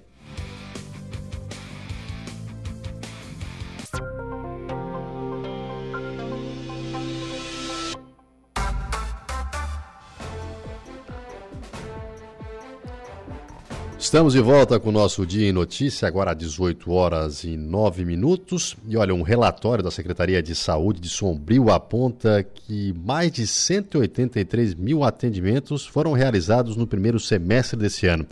Para falar sobre esse número expressivo, está conosco na linha Cleiton Darout, ele que é secretário de Saúde de Sombrio. Secretário, seja bem-vindo. Olá, boa noite. É, boa noite a todos os ouvintes. Então, né, que, que relatório bacana, né? Superior às nossas expectativas. É sempre bom, né, fazer esse balanço, apresentar a população, né, sobre os, pre- sobre os serviços, né, prestado a todos os usuários do SUS. É verdade, secretário. E esse relatório ele contempla quais os tipos de atendimento? É, a gente elencou aqui, né, eu fiz um relatório dos principais, né? Uhum. É, por exemplo, assim, é, consulta com clínico geral. Nós tivemos mais é, de 37 mil consultas nesses, nesses seis primeiros meses, né? É, fica, ou seja, acima da média, porque o Ministério da Saúde ele preconiza uma média de duas consultas por ano, né, por paciente. Então nós Uhum. temos 30 mil habitantes, então ah, 7 mil ah, consultas acima da média nesses seis meses, né? E aí todas as consultas com enfermeiro, com odonto, é, um pediatra, ginecologista, obstet- obstetra, né? É, psiquiatria, psicologia é, e outros vários serviços, né? É, vacinas, né? SAD, que é o serviço de atendimento domiciliar, que são as feridas, né? Que, o, que, o, que a equipe atende os pacientes em casa, né? paciente com alguma é, dificuldade, né? limitação de ou acamado ou limitação de até no, numa unidade de saúde. Então a equipe vai e faz o tratamento em casa. Né? Então são inúmeras, inúmeras consultas, né? E estamos felizes, né? Mas também, é lógico, né, tem muita coisa a melhorar ainda, né, principalmente quando depende de consultas, né, que é obrigação do Estado, às vezes tem dificuldade de encontrar especialista, né, enfim, às vezes tem que deslocar para outra cidade. Mas é um relatório muito positivo, assim, para a nossa cidade aqui de Sombrio. E secretário, o município de Sombrio vai investindo bastante nessa área, essa área da saúde mesmo, né? Exatamente. É, Para vocês terem uma, terem uma, ideia, só com o exame via CISANREC, via consórcio, ou seja, via é, recurso do município, foram gastos, né, foram investidos, melhor dizendo, R$ 852.080 com 18 centavos. São mais de 800 mil reais gastos investidos é, para exame, né, exame, consulta, né, e é um dinheiro do município, né? É, mas nós temos essa preocupação, né, com os nossos pacientes para não deixar né, ficar muito tempo esperando em fila, né? Muitas vezes, é, porque assim, quanto mais demora para ser atendido, né, pode ter algumas sequelas irreversíveis, pode ter algumas consequências, né, que depois o paciente vai sofrer, vai ter um gasto maior na saúde, né, e, e por isso a importância de sempre estar investindo, o Estado não dá conta, né, então o município ele tem uma certa obrigação, né, de, de investir é, o dinheiro próprio, recurso próprio, né, para poder ajudar nessas filas, né. E vem aumentando muito a demanda aí por, por saúde, por serviços de saúde na, no município de Sombrio no, nos últimos anos? Vem, vem, vem bastante, não só é, em Sombrio, mas como toda a região. Vou falar pelos meus colegas secretários, é, principalmente de, de, moradores de outros uh, estados e até mesmo países que estão vindo morar para cá é, por saber que aqui as condições são melhores de, de melhor condição de, de saúde, de, de, vida, né, de moradia, então acabam procurando para cá, né? E sem contar que o, a pós-pandemia aí, né, é, teve muitos agravos, muitos, muitos mesmo, né, a parte de ansiedade, né, a parte da psicologia, psiquiatria deu uma, uma aumentada geral, né? E enfim, então é, é crescente sim, né? E a questão também econômica, né, do, do no geral, né, do Brasil, é, fez muitos pacientes largarem planos de saúde né, e vir para o SUS. Até porque a diferença praticamente não existe, uhum. né? Porque o paciente é o mesmo que está lá no particular, está no SUS, né? É, a diferença é mínima, assim. É, o que vai contar mesmo é a questão do valor, né? Que o particular, o profissional ganha mais e no, e no SUS ganha um pouquinho menos. É, mas o, a, o atendimento é, é, é, é, tem alguns casos que é até melhor, né? Que o, que o, o profissional, o paciente fala que é melhor que o particular. Então, é, nossos, nossos pacientes estão muito bem servidos, né? E assim, né, a gente acaba investindo bastante. É, por quê? Porque o recurso que vem do Estado é insuficiente. Sim. Né? Por exemplo, é, fisioterapia, o Estado manda né, é dois mil reais por mês. Eu gasto 60 mil reais de Nossa. fisioterapeuta. Eu tenho seis fisioterapeutas é, da rede e mais três terceirizados. Eu tô, eu tô com nove fisioterapeutas, né? E se o município não se preocupasse, né? O paciente ia ficar definhando e ter que gastar com uhum. particular. Então a gente tem essa, essa, esse cuidado, né, de, de investir sim no paciente, na saúde, né, para que melhore rápido, né, e volte a trabalhar, volte à sua vida normal. Secretário, sem contar também que hoje está extremamente difícil, né, achar esses profissionais, principalmente fisioterapeuta. A gente vê que em muitos municípios há essa reclamação, né, que não se tem fisioterapeuta ou até mesmo médico é difícil. É uma situação que é bem complicada, né? Exatamente, é principalmente clínico geral, né? O ano uhum. passado, sempre dou o exemplo do ano passado, nós, fizemos, nós fizemos três processos seletivos, né, para contratar é, 24 médicos aprovaram, aprovados. É, três já estavam na rede, então não fez diferença nenhuma. E um médico assumiu 8 horas por semana apenas, um dia na semana. Então pouco, pouco, adiantou. Né? Mas ou eu, ou eu pegava aquelas 8, 8 horas por semana, ou eu não ia aceitar. Né? Daí agora esse ano a gente já conseguiu contratar, contratar dois médicos. Né? Um veio agora em junho, Dr. Irian, e outro profissional veio agora no mês de julho, é, Dr. Gabriel. Então estamos aí com mais dois profissionais na rede, né, justamente para ajudar nas demandas, né? De com clínico geral. Mas, por exemplo, uh, fonoaudiólogo, nós temos uhum. um profissional na rede, é, nós uh, estamos em conversa com o Ministério Público para ver se conseguimos contratar outro profissional, nós temos interesse, tem demanda, a população pede, só que não tem, não tem profissional no mercado, né? E é onde o paciente às vezes acaba esperando mais na fila, né? E não é falta de interesse nosso, é falta de profissional no mercado mesmo. E secretário, uma reunião recentemente aí, com, foi ontem no caso, né, com a secretária Carmen Zanotto, vocês estiveram presentes também, creio eu, para falar sobre essas cirurgias de alta complexidade aqui no HRA, em Arananguá, aqui, né? E uma grande vitória aqui para a região, porque antes tinha uma fila de espera gigantesca e, e era o Estado quem, quem mandava esses pacientes né, de outras regiões. E muitos nossos acabavam esperando aqui, né? Acabaram, acabavam ficando na fila de espera. Agora, com essa novidade, os pacientes da região vão ser operados um pouco mais rápido. Com a graça de Deus, sim. Sim, foram acho que umas quatro reuniões com a secretária, né? É, porque assim, há uma, havia, havia ainda há, né, mas enfim, uma, uma, briga entre regiões. Uhum. Porque acontece, Criciúma é, queria usar também as vagas do hospital regional. Uhum. Só que nós nunca usamos as vagas de Criciúma. Certo. Então, é, então estava tendo uma certa uh, briga de regiões, né? Então, o que foi determinado ontem? Ficou determinado que cada região fica no seu hospital. Por exemplo, a região da, da, de Tubarão vai ficar com o Nossa Senhora Conceição. O hospital, de, a região de Criciúma vai ficar com São José e talvez o, o de Sara. A região da MESC vai ficar com o Hospital Regional e posteriormente de Sombrio também. Sombrio também vai começar a operar é, o orto alta complexidade, né? Então isso vai, vai é, deslanchar nossas filas, né? Nós temos pacientes aí é, em estado complicado mesmo, uhum. que realmente não pode esperar muito tempo, né? E atualmente está bem difícil conseguir consulta, conseguir cirurgia, mas a partir de agora de setembro vai deslanchar essas filas, né? E vai dar tudo certo. E além disso, é, nós também já deixamos bem encaminhados né, com a secretária para trazer alta complexidade em cardiologia aqui para o Hospital de Sombrio. Opa. Então, provavelmente, né, se tudo der certo, é, mas acredito que vai dar sim, é, nós teremos é, cateterismo, né, outras cirurgias cardíacas aqui no Hospital de Sombrio, né? E também já, já estamos né, tentando é, a questão da hemodinâmica, né?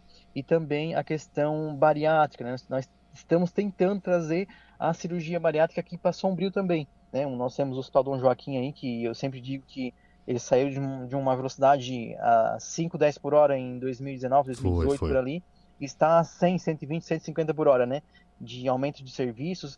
Nós temos urologia. O único hospital que consulta e faz cirurgia de urologia em Santa Catarina é o Hospital de Sombrio, né? Então, é, graças ao, ao, Dom, ao, ao Instituto Imas, né, que assumiu o hospital em 2018, então vem numa crescente, né, e, e oferecendo serviço para a população, né, de Sombrio e de região também.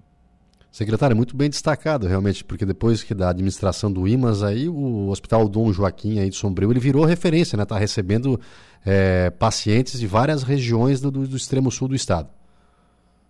Exato, exato. É, como é um estado contra, é um, um hospital contratualizado com o estado, né? uhum. né? É, a gente tem que a, acolher também outras regiões que não têm o serviço, né? Sim. É igual a questão de urologia. É o único hospital de Santa Catarina que faz consulta e cirurgia. Então nós temos sim que é, acolher esse pessoal é, de outras regiões, né? Tá certo, secretário. Muito obrigado pela entrevista e bom descanso para o senhor aí. Obrigado, obrigado. Até mais. Então, esse é o secretário de Sombrio, o Cleiton da Bolt, né, falando sobre os bons números alcançados lá em Sombrio e sobre as melhorias na área da saúde. Sombrio, que é um município que, que realmente demanda muito na questão da saúde, vem crescendo bastante, assim como o secretário falou, mas o investimento vem sendo feito e tem o hospital de ponta, né, o Dom Joaquim lá, o Dom Joaquim que saiu de portas fechadas, né? O IMAS pegou para administrar e ele agora é uma potência. O Dom Joaquim atende porta ali de emergência, tanto quanto o de Arananguá. Então, realmente é uma bela estrutura para a nossa região e, e, então que, que, continue sendo assim, né? Na verdade, dois grandes hospitais, o HRA aqui em Arananguá e o Dom Joaquim lá no, em Sombrio, sem falar os demais aí que tem também em outras cidades aqui do extremo sul do estado. Agora são 18 horas e 20 minutos, nós vamos para um breve intervalo, daqui a pouco a gente volta com uma conversa do dia. É um instante só, um cafezinho e a gente já volta.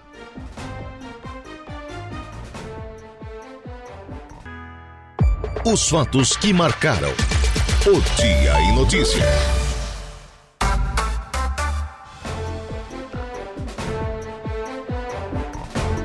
Estamos de volta com o último bloco do nosso Dia em Notícia, agora pontualmente 18 horas e 30 minutos. E olha, a app Angelone, um novo jeito de encher o carrinho. É bem simples. Baixe o app, se cadastre, acesse o canal Promoções, ative as ofertas exclusivas de sua preferência e pronto.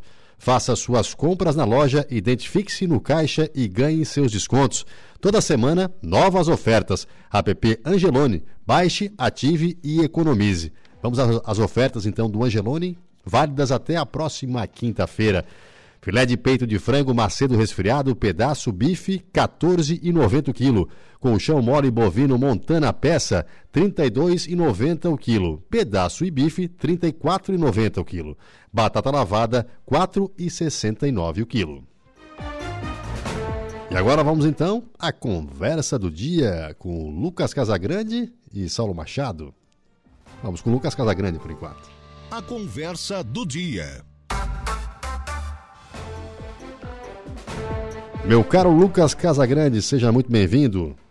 Boa noite, boa noite Gregório, boa noite a todos os ouvintes da Rádio Araranguá. Esperando o Saulo entrar aí, o Saulo que ainda ele recebeu não... já, mas não, não, não entrou, não, não visualizou eu não ainda. tenho informação e que o Igor estava me perguntando é onde está o Saulo Machado. Eu não tenho a menor ideia. Como é que eu vou saber se estou em casa, né? Exatamente. E me conta, hoje você fez uma entrevista importante sobre a regularização dos jogos, né? O que, que se pode tirar com relação a isso? Cara, é um primeiro passo e um passo, na opinião de um operador do direito, que é o Dr. Diego uhum. Campos, um bom primeiro passo para a legalização dos jogos de azar. E aí, quando a gente está falando de jogos de azar, a gente está falando de cassino, a gente está falando de apostas em jogo de pôquer, a uhum. gente está falando é, de jogo do bicho também, a gente está falando de, de bingos, a gente está falando né, desse tipo de, de iniciativa. E na opinião do Dr. Diego Campos, essa, esse é um bom primeiro passo, porque é um primeiro passo testando com as apostas esportivas que estão muito na moda, né? Tem muita gente utilizando, é, tem muita gente levando a sério, né? E apostando volumes bastante significativos, bastante expressivos de dinheiro, mas tem muita gente também, ô Gregório, uhum. Tá ali brincando, tá botando ali seu, seu 10, 12, 15, 50 reais, sei lá, tá, o pessoal tá brincando com, com apostas esportivas, né? ah, vou apostar no meu time, vou apostar contra o teu e tal, aquela coisa toda. E até então, não se tinha uma regulamentação clara sobre esse tipo de, de empreendimento de empresa, né? E quando a gente fala em regulamentação, notadamente, a gente está falando de imposto, né? de tributo, de tributar esse tipo de, de iniciativa, tanto as empresas quanto, as, quanto os jogadores, quanto os apostadores. Então, por aquilo que disse o Dr. Diego Campos, os prêmios acima de dois mil reais feitos em uma única aposta são, serão tributados, né? estarão sendo tributados a partir, porque a medida provisória ela já entrou em vigor, né? Uhum.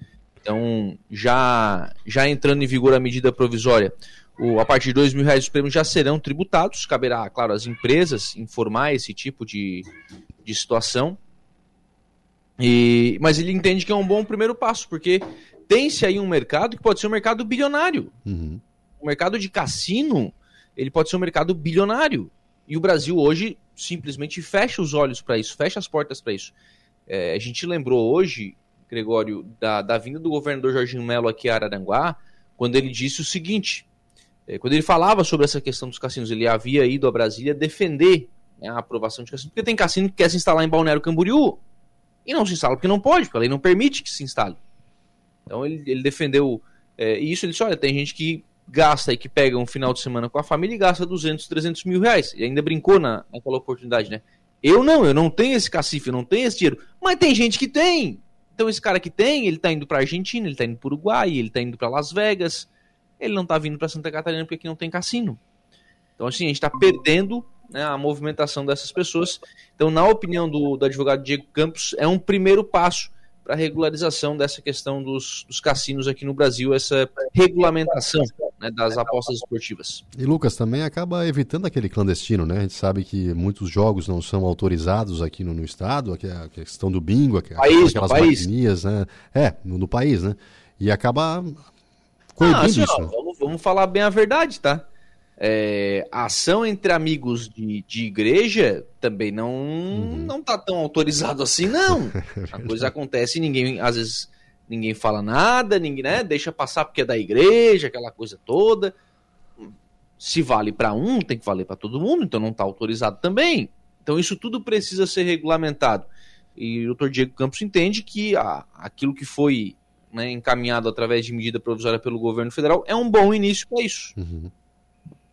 E mudando um pouco de assunto, a gente estava conversando ontem até mesmo sobre essa questão das cirurgias de alta complexidade, você deve ter acompanhado hoje no, no programa Dia a Dia, né? Essa vitória que a região aqui teve para tentar diminuir essa nossa fila aqui, os secretários comemorando realmente que agora vão, vão focar um pouco mais. E então hoje um assunto que, que está amplamente sendo divulgado aqui na nossa região, né? Ah, sim, né? Dá boa noite para o Saulo, né? Já o Saulo está já está aqui? Também. Saulo está aqui? Já, já está aí. Boa noite, Faz Saulo. 20 minutos que eu estou aqui. Boa noite. Opa! Ei, Descobrimos ei, onde está o Saulo. Mentira, eu tive um problema aqui com a minha internet aqui. Não, mas. Mas assim, ó, acho que a entrevista que tu fez agora, Gregório, com o secretário de Sombrio, Aham, ela meio que confirmou aquilo que eu falei ontem, né? sim. Criciúma vai espernear, porque Criciúma vai ficar só com São José, e só o São José não tem capacidade para atender toda a necessidade de Criciúma. Saulo? À É vontade. que além de Criciúma ah, espernear, ficou claro na entrevista de hoje que lá na Secretaria da Saúde só a Carmen Zanotto tem boa vontade. Os, os funcionários da secretaria e os técnicos, entre aspas, não querem nem saber. Eles acham que, ah, lá vem esses chatos da MESC encher o saco. Eles tiveram o azar, e nós a sorte, de que, neste momento, os secretários de saúde dos 15 municípios da nossa região estão muito unidos. Estão de mãos dadas, né? E os prefeitos estão apoiando também. Então, aí esse pleito bate na porta e bate com força. Tanto que teve secretário lá que disse para um determinado prefeito o seguinte: ah, o senhor não sabe ler contrato? Pensa. A resposta veio imediata, né? Sei ler e sei o que está escrito e sei que precisa ser mudado. E vocês não querem entender isso. Foi mais ou menos nesse tom aí. Foi um tom acima do que eu estou dizendo, viu? Que eu estou falando aqui. E aí a Carmen Zanotto saiu da sala, voltou e disse: vocês têm razão, vamos mudar o contrato e vamos fazer isso. Por isso, Criciúma pode espernear, mas é uma decisão governamental. É, o secretário. Aliás, Carmen falar. Zanotto, de novo, eh, mostrando a competência, porque eh, tem essa barreira dos técnicos, Saulo, e tem a autonomia dada pelo governador para ela, né? É. Sim, sim, autonomia. O governador confia no trabalho da Carmen Zanotto, né?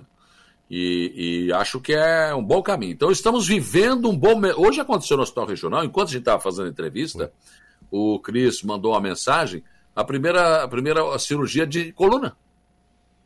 Né? Então, tinham feito até agora só de joelho.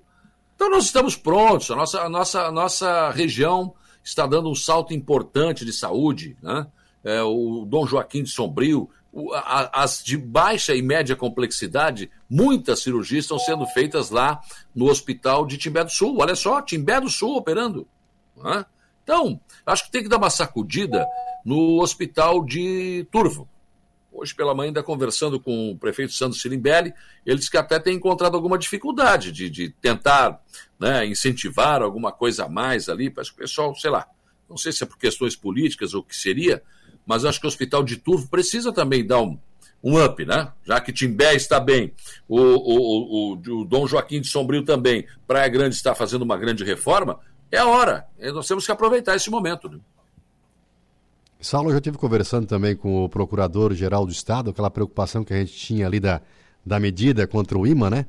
Aquela É. medida do, do pré-amar ali, 300 metros, e o procurador estava muito preocupado com, com relação a isso. E como a gente conversou um pouco antes, Saulo, realmente tinha antes já um processo, né? Parecido É. com esse que teve agora, ele disse que eles estão trabalhando em cima disso aí, já que esse processo foi negado ali no Tribunal de Justiça. Pois é, é, é, são umas coisas que eu não consigo, cara, não, não dá para conceber isso. Preservar o meio ambiente, eu acho que é algo que, pô, ninguém pode ser contra isso, né? A gente vive nesse planeta, embora eu já vou embora daqui a pouco, vou virar filhotão de anjo, não vou ficar muito tempo aí. Mas, pô, tem meus netos, tem meus filhos, tem, enfim, acho que esse mundo é muito bonito para acabar assim, de repente, né? Agora tem exageros, gente. Esses 300 metros aí da pré-amar, cara, vai dar no meio do arroio de cima. E aí, vão demolir tudo? Como é que vai ser isso? Essa gente não sabe do que está falando. Né? Então, é, são coisas absurdas que já há um tempo, olha, bastante tempo atrás, eu não me lembro, acho que Paulo Pedroso Vitor era prefeito do Arroio de Silva quando surgiu isso. E foi uma juíza da, da Vara Federal aqui de Criciúma. Enfim, ela trou- trouxemos, ela acabou me dando uma entrevista aqui na Rádio Araranguá. Eu disse: Olha, a senhora conhece o Sobre as Ondas? Ah, não é um edifício. A senhora conhece a Praça Central do Arroio de Silva? A senhora conhece. Não, pois é, a senhora está tá falando em demolir tudo isso. Ei, vão acabar com o município? Uma área consolidada há anos, desde que o mundo é mundo, como diz o outro. Acho que erraram deixar construir ali. Mas agora já está. Quer dizer, e outra coisa, Gregório, o que eu vejo demais. Eu já nem estranho mais, né? Acho que a gente acaba acostumando. Começa a criar coro, né? O IMA sendo obrigado a cumprir uma decisão. Não é o IMA, o Instituto de Meio Ambiente de Santa Catarina, quem deveria dizer o que pode e o que não pode. Não. É a justiça que está dizendo para o IMA fazer o que ela manda. Ai, meu Deus. Saulo, e tem, tem outro, outro viés aí do, do ponto de vista ambiental, né, nessa questão da, da pré-amar, que é o seguinte: o que que hoje causaria mais impacto ou o que que causaria um melhor impacto? Eu vou dar duas opções. Uma seria demolir tudo, e a outra seria, por exemplo, agora tratar o esgotamento sanitário dessas, dessas construções. Qual das duas intervenções causaria o melhor impacto ambiental? Me parece que é claro que, a, que, que, é fazer, que é fazer esgoto. O grande problema é que não é a questão do esgoto, não é nada disso. Eu quero, eu, eu quero, sabe, não é, não é essa questão. Né? Eu, eu não sei o que, que acontece, essas pessoas parece que levantam de manhã, vão para o gabinete, ar-condicionado, o que, que eu vou fazer hoje? É, eu vou obrigar o IMA a fazer isso. Gente, que é isso? O impacto econômico, isso o procurador deve ter te falado, né? Ele falou na, na, na, nota. O impacto socioeconômico do, do que, que, que isso, nossa, sem precedentes na história do Estado, do Brasil e do mundo. Então, quer dizer, é uma coisa absurda que eu não acredito que possa ir para frente. Não é possível. É, ele, falou, é ele, até falou que, que os imóveis que estão né, nessa área eles não seriam derrubados, mas qualquer intervenção, qualquer é, nova benfeitoria nesses imóveis seriam punidas, né? Daí eu perguntei para ele da questão do calçadão de, do Arroio do Silva. Se não tivesse pronto e a medida estivesse em vigor. Daí ele falou que se não tivesse pronto, ali ia acabar prejudicando o calçadão, o calçadão ia ter que ser derrubado daí. Agora tem acontece, outra. Acontece o seguinte: não é para derrubar. Uhum. Mas, existindo essa questão, Isso. o Lucas, que é promotor do Ministério Público, daqui a pouco se levanta de manhã e diz: aí, como é que é? Tem a lei? Vou pedir para demolir, e daí? Está baseado na lei. Agora tem, tem outra coisa, viu, Gregório? Uhum. Eu ouvi uma parte da, da entrevista em que ele justificava que existia uma decisão do Tribunal de Justiça e existia uma decisão do Supremo Tribunal Federal. Isso. É... Vem cá, o cara sabe mais de direito do que eu, obviamente, né? Mas ele me dizer que, que, que a, ele tem que respeitar uma decisão do Tribunal de Justiça de Santa Catarina, que ela tem mais peso jurídico do que uma decisão do Supremo Tribunal Federal, que ele está querendo vender o peixe dele, muito mais do que fazer a defesa. Não, não vale, né? Claro que o Supremo vale, uma decisão do Supremo é soberana. Sim, opa, com certeza, né? Com certeza. Acho que ele está muito mais vendendo o peixe dele de que ele está defendendo é, daquilo, da, da, tese que ele está defendendo do que, obviamente, olhando de fato o processo. E o que o Saulo falou também, ele, ele reforçou e muito ali, procurador, falando dessa insegurança, né? O IMA, que é o responsável por dar essas liberações e tudo mais, acaba sendo tolhido pelo Ministério Público, que na verdade nem olha o processo como um todo, só olha, não, vamos lá, vamos embargar, segura e tudo mais. Então tem essa insegurança e realmente é uma preocupação do governo do Estado, Saulo, como ele falou mas é uma preocupação que eu venho manifestando há muito tempo. Uhum. Olha aqui, ó, não, tem, não, não precisa mais ter fama, fecha a fama, fecha o IMA, fecha todos, todos esses institutos de, meio ambiente, fecha tudo. Pergunta para o Ministério Público Federal. Pede licença ambiental para a justiça, é o que é está acontecendo, gente. Nós estamos tendo, sendo obrigados a pedir licença ambiental para a justiça, que não é de longe competente para isso. Não tem que fechar tudo isso, não tem que ter mais nada disso. Aliás, eu sou contra a licença. Eu só sou a favor da licença. Da licença, por favor, essa eu sou a favor. Agora, licença ambiental, licença para isso, licença para aquilo, não.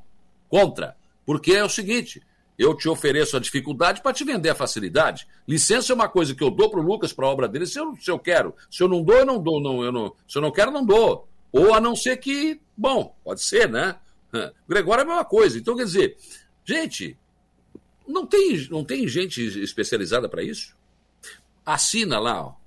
O engenheiro ambiental assina, pode construir aqui. Eu construo, se der alguma coisa errada, vai cobrar dele. Não precisa licença. Não. A gente não tem órgãos competentes e que tenham a condição de dar as licenças que a gente precisa.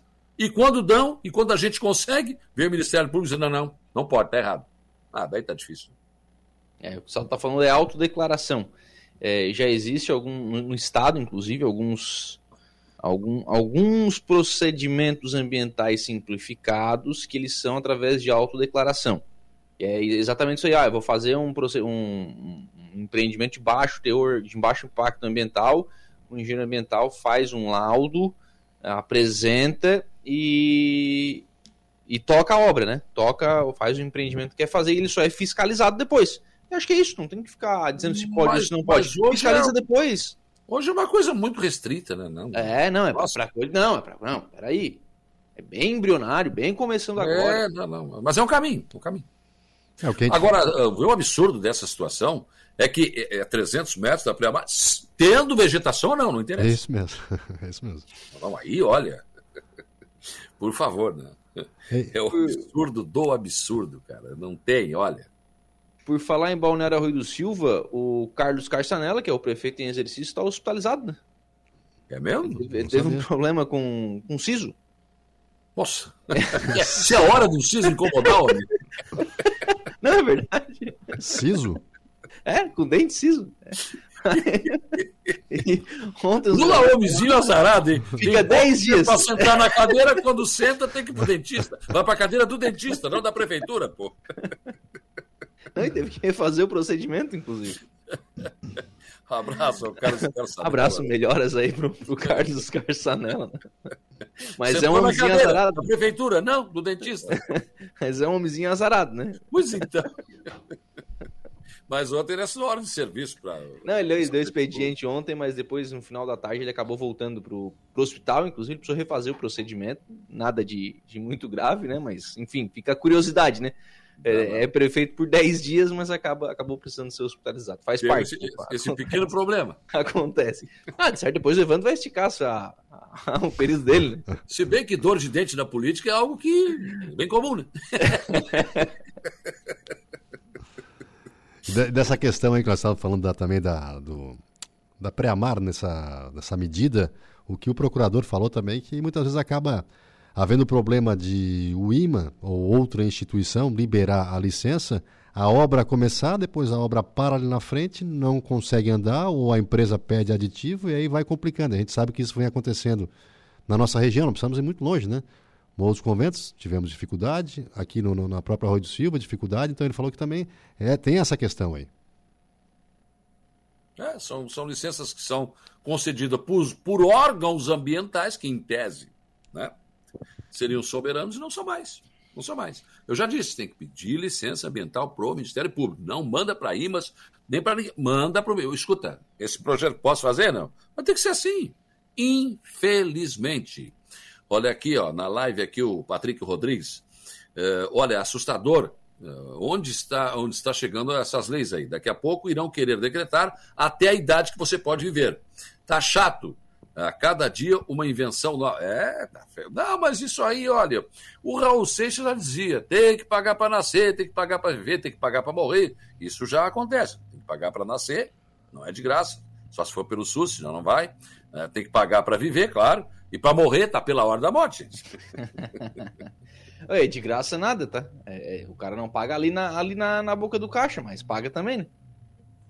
Por isso que eu acho que você tem que ter o plano de assistência familiar Santa Terezinha. Eu deixei. Gostei do gancho, gostei do gancho. Muito bom, não, muito bom. Ah, não, esse, esse, esse foi um gancho Maguila de esquerda. Hein? Gostei do gancho, gostei. Foi bom, foi, foi a Cássia que me deu um toque aqui, agora ele. Não é? Que tá pela hora da morte, gente. Tem gente que não, não, não, não pode morrer agora que não. Entendeu? Tá, tá sem dinheiro, não dá. Então, por isso que é importante para vocês, vocês aí não dá. Como é que eu faço agora? Perdeu o concentra, gancho. Acabou, te concentra. Gancho. Te concentra. Veio, veio, tão bem até agora. Não, acho que o meu gancho fez a volta e deu no meu queixo. Baixou a guarda, lutador de boxe Baixei também. a guarda, me empolguei, me empolguei. Não, mas é porque o plano de assistência familiar Santa Terezinha, cara, você tem uma mensalidadezinha pequena, né? E aí, é, você tem desconto no comércio. Então, com esses descontos, você praticamente já paga, ou pode até pagar mensalidade se você usar bastante, né? E aí você tem, por exemplo, materiais de convalescentes, que nem dá para me dizer tudo que tem aqui, porque é muita coisa, né? E tem também, claro, se você, não queremos que você morra, evidente que não, mas você tem essa, essa segurança, né? De ter o plano de assistência familiar e junto o plano funerário o, o sepultamento convencional ou o crematório. É uma tranquilidade, é uma segurança para você e para sua família também nesse sentido. Mas muito mais nos descontos que você tem, no amparo que você tem. 35220814, liga lá para o Carlos, pessoal do Carlos, a equipe da Funerária Santa Terezinha, do Plano Familiar Santa Terezinha, vai atender muito bem, tenho absoluta certeza, você vai fazer um grande negócio. Perfeito, muito bom, muito bom. Nós estávamos falando agora aqui também, há pouco no programa, é, com o comandante da polícia, né, o Marcelo Bertoncini Zanetti, que falou sobre as operações que eles estão fazendo aqui na, na, na, divisa com o Rio Grande do Sul, uma região que preocupa muito porque há muito tráfico de drogas lá e há muita troca né, entre facções dessas, desses, do, da, da, tanto de Santa Catarina quanto do Rio Grande do Sul. Eles estão reforçando isso, mas também ele alertou sobre a questão da, da, da falta de efetivo, né? Que eles estão tendo que se virar em, em muitos aí para tentar cobrir as cidades menores, pelo menos. Essa, é, essa questão da, da, da, divisa que sempre foi problema, né? Por exemplo, nós tivemos, vivemos aqui um tempo atrás, alguns dois anos atrás, um problema sério. E tinham duas facções que são do Rio Grande do Sul, né, que estavam entrando aqui, os manos e bala na cara, uhum. e começaram a matar traficantes aqui. E era todo dia um assassinato, acho que o Lucas lembra disso, né? É, é, era impressionante, e ainda é, é, porque assim, nós estávamos acostumados com os crimes que estávamos acostumados antes da presença dessas facções. É. Né? Quando a gente tinha um homicídio, e era algo bastante raro, era um homicídio, um tiro, né? um, um começou a vir essas facções, eram, eram revólveres descarregados num, num único é. corpo, né? Então, assim, isso, a violência com que essas facções atuam, elas chamam a atenção, né? E, é. e preocupam, né? Porque chocam muito mais o, a, a, população quando se ouve assim, ó, oh, não, o cara foi o cara foi assassinado com quatro, cinco, seis tiros. Pô, peraí, cara, que, que é, é uma execução, né? Não é um assassinato por si só. Não. É, e aí na época houve uma, uma, uma, reação da Polícia Civil e foram fe, fe, foi feito um trabalho semelhante a esse na, na, fronteira, enfim, deu uma acalmada. E hoje em dia o, até o, o, índice de crimes aqui, de morte aqui, não, não estão bem dentro do aceitável. Né? Sim, é sim. Um brilhante trabalho do doutor Jair Pereira Duarte, da Polícia Militar também, né, que eles têm trabalhado muito juntos, né? Polícia Militar, a Polícia Civil, Ministério Público, tem, tem havido esse entendimento e eu acho que é espetacular isso. Né? Mas a gente, eu quero voltar a sério, a gente estava falando sobre essa dificuldade das leis, enfim. Então, uhum. Hoje pela manhã eu conversei com o prefeito de Turvas, Sandro Sirimbelli, né? muito simpático como sempre, né? E, e ele estava me falando da situação. Eu perguntei, o senhor vai ser candidato à reeleição? Eu disse, olha, acho que não. Não, mas como? Primeiro eu perguntei, escuta, é, era o que o senhor pensava sentar nessa cadeira? Não, não era. Ele foi taxativo. Não, não é. Não é. Não é. E olha, tá difícil. Daqui para frente vai ser difícil achar quem queira ser candidato a prefeito.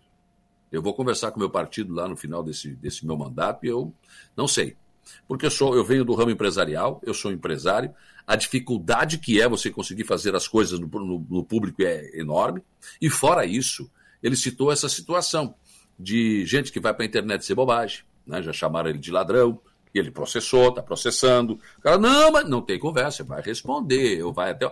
O César também teve esse problema aqui em Aranaguá e também está processando. Então as pessoas não têm mais medida. Né? E fora isso, também o prefeito passa mais tempo dando explicações ao Ministério Público do que administrando. Toda hora tem um termo de ajustamento de conduta novo para ser, eh, para ser proposto pelo Ministério Público. Daí fica difícil. Daí fica difícil. E também falou que, de repente, a esquadrilha da fumaça vem para Turvo na festa do colono, viu? Opa. Ah, o Alaur tinha, tinha falado isso, né? É, mas ainda não. Aventado, desta, aventado esta possibilidade. Mas é. a questão do, do, do, prefeito da dificuldade de encontrar candidato, eu, sinceramente, eu discordo disso. Porque é, eu discordo disso, acho que vai encontrar candidato facinho, facinho. Ah, sempre vai ter, né? Exatamente. Não estou dizendo que ele vá ser E candidato. eu também acho que ele vai ser candidato à reeleição. É, também acho que vai lá, não é? No frigir dos ovos, né? Como diz o cara aquele.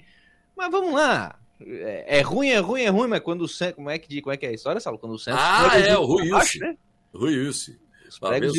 Saudoso Evaldo. Os dois já faleceram, né? o Evaldo conversando com ele, né? É prefeito de Criciúma.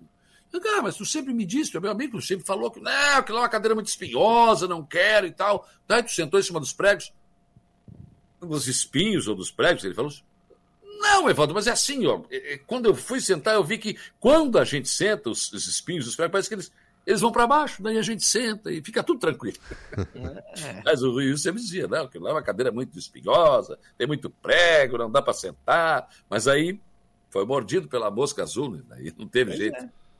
Então, assim, acho que com todas as dificuldades que deva ser ser prefeito, eu nunca fui prefeito e nunca serei. é, Ué, não, não, não, não fala Não, que não. nunca serei. Tu vem de uma família política. Para aí, não pode falar isso. Mas ele tá, da- fa- já tá lançando onde eu moro candidatura não já. podem ter a irresponsabilidade de me eleger prefeito. Já tá lançando candidatura. Pode gravar isso. Numa Pode entrevista isso. de um candidato uma Ah, vez. Que foi o Martinho do Balãozinho. Tu podia ser candidato a prefeito? Eu digo, eu não posso, não posso. Eu não sei administrar nem a minha vida. Vou saber É. administrar a prefeitura? Tu tá louco? Não, não, não, não. Não, não, a- cidade não teria essa irresponsabilidade consigo mesmo. Mas é. Cara, assim, a- sempre vai aparecer alguém que quer. Sempre, sempre, sempre. Claro, claro. Ele tava falando da decepção dele, né? Sim, sim. sim. Sandrinho Ramos, boa noite. Mais bonitos do que eu. Mas claro que nós todos somos mais bonitos Mas, que tam- mas eu. também a concorrência é fraca, né, Sandro? Feio do jeito que é o Sandrinho Ramos. Tá Tá louco. de, tá de claro. férias? Tá de férias? Tu acha que eu, o Gregório e o Lucas vão ser mais feios que tu? Não, nunca. Tu tá louco. Sa- Sandrinho tá de férias? cara? 4x0 o Grêmio hoje, ele tá dizendo. Ah, não, mas ele tá de férias e sonhando, né? Ele tá, Não, eu nossa, acho ele que tá bem empolgado, já, né? já tá bêbado nessa hora. Acho que ele já bebeu. Tá de férias, tá de férias. Tá desde as quatro tomando. É, essa hora de férias, meu, né? no morro. Eu, eu estaria... 4x0 Gro- Grêmio hoje e amanhã eu pago café aí na rádio. Tá, mas só se der 4x0. É por isso, não vai dar 4x0 Ah, pro Grêmio mesmo. Aí ele não paga o café. Não, não, tem que falar, vitória do Grêmio, tu paga o café. Daí eu aceito. Saulo Machado, quanto que vai ser o jogo hoje? Palpite? Ah, rapaz. Rapaz. Meio a zero eu já tô satisfeito. Meio, Tu conversa com o. Jairo Silva amanhã, ô, Sol? É isso que eu falei. Amanhã eu quero ver os dois da manhã. Jairo amanhã? Quero ver os Não, dois então, eu, tava, eu Então. queria te pedir pro nosso Gregório, nosso coordenador, Então. e eu acho que você Não, não, não, não, não, não, Ele não, não, perdeu, não, eu vou não, ver. não, não. Dependendo Ah, do vai. resultado, eu vou ficar doente, né? Dependendo Ah, do mas resultado, acha que eu vou ouvir o Zé Pura, o rapaz, não, mas nunca mais, esse povo, Ah, mas o vai. Siegfried, não, não, não, não, não, tá louco. Pode ter certeza que tu vai. Não, porque aí os colorados é que vão gozar de mim, os flamenguistas nem tanto. A carinha do Colorado ali, né? Ele já... Qual é o teu palpite, Lucas? Vamos lá. Ah, 4x0 pro Flamengo. Ô, né? chegou. É verdade. É um clássico, Nem né? tu acredita nisso. Claro que não, mas Já tem outro eu aqui, ó. vou mandar um abraço pro professor Isabel da Unesc, tá dizendo que a gente é um arraso, viu? Professor Isabel, um abraço. Aliás, segunda-feira estarei na Unesco, É o programa isso ao vivo, né? Ao vivo, volta às aulas do Nesc aqui de Volta as Araranguá. aulas na nossa gloriosa Unesco, espetacular. É e agora vai acabar a poeira aí, viu, Isabel? Vamos calçar a rua do lado ali, que ali tava tá punk o negócio. Mas vai ser calçada. É isso aí, senhores. Faltando um minutinho para as sete E aí. eu vou arriscar 1x0 Grêmio e lá nós empatamos 0x0, meio a 0 o, o São Paulo. Eu digo assim, ó, viu? Não, é isso aí. São Paulo. É. O Cor- Corinthians ganhou ontem, cara. Não, mas o São Mas ele Paulo. gosta de reverte. reverter resultado. Digo, vai ser pra O reviravolta. Corinthians não vai repetir. Tu acha que, o, que o, aquele rapaz que fez os dois gols vai fazer de novo, aquele veterano? Não faz. Não faz. Dois lances no jogo, fez dois gols. Digo, é, é É, verdade. Foi, não foi, faz. foi Não precisava de três? Foi bem. o Internacional. Tchau pra vocês. Tchau pra vocês. Até Não, amanhã. até amanhã. Um abraço até amanhã. E o Dia Notícia de hoje vai ficando por aqui. A todos uma ótima noite e até amanhã.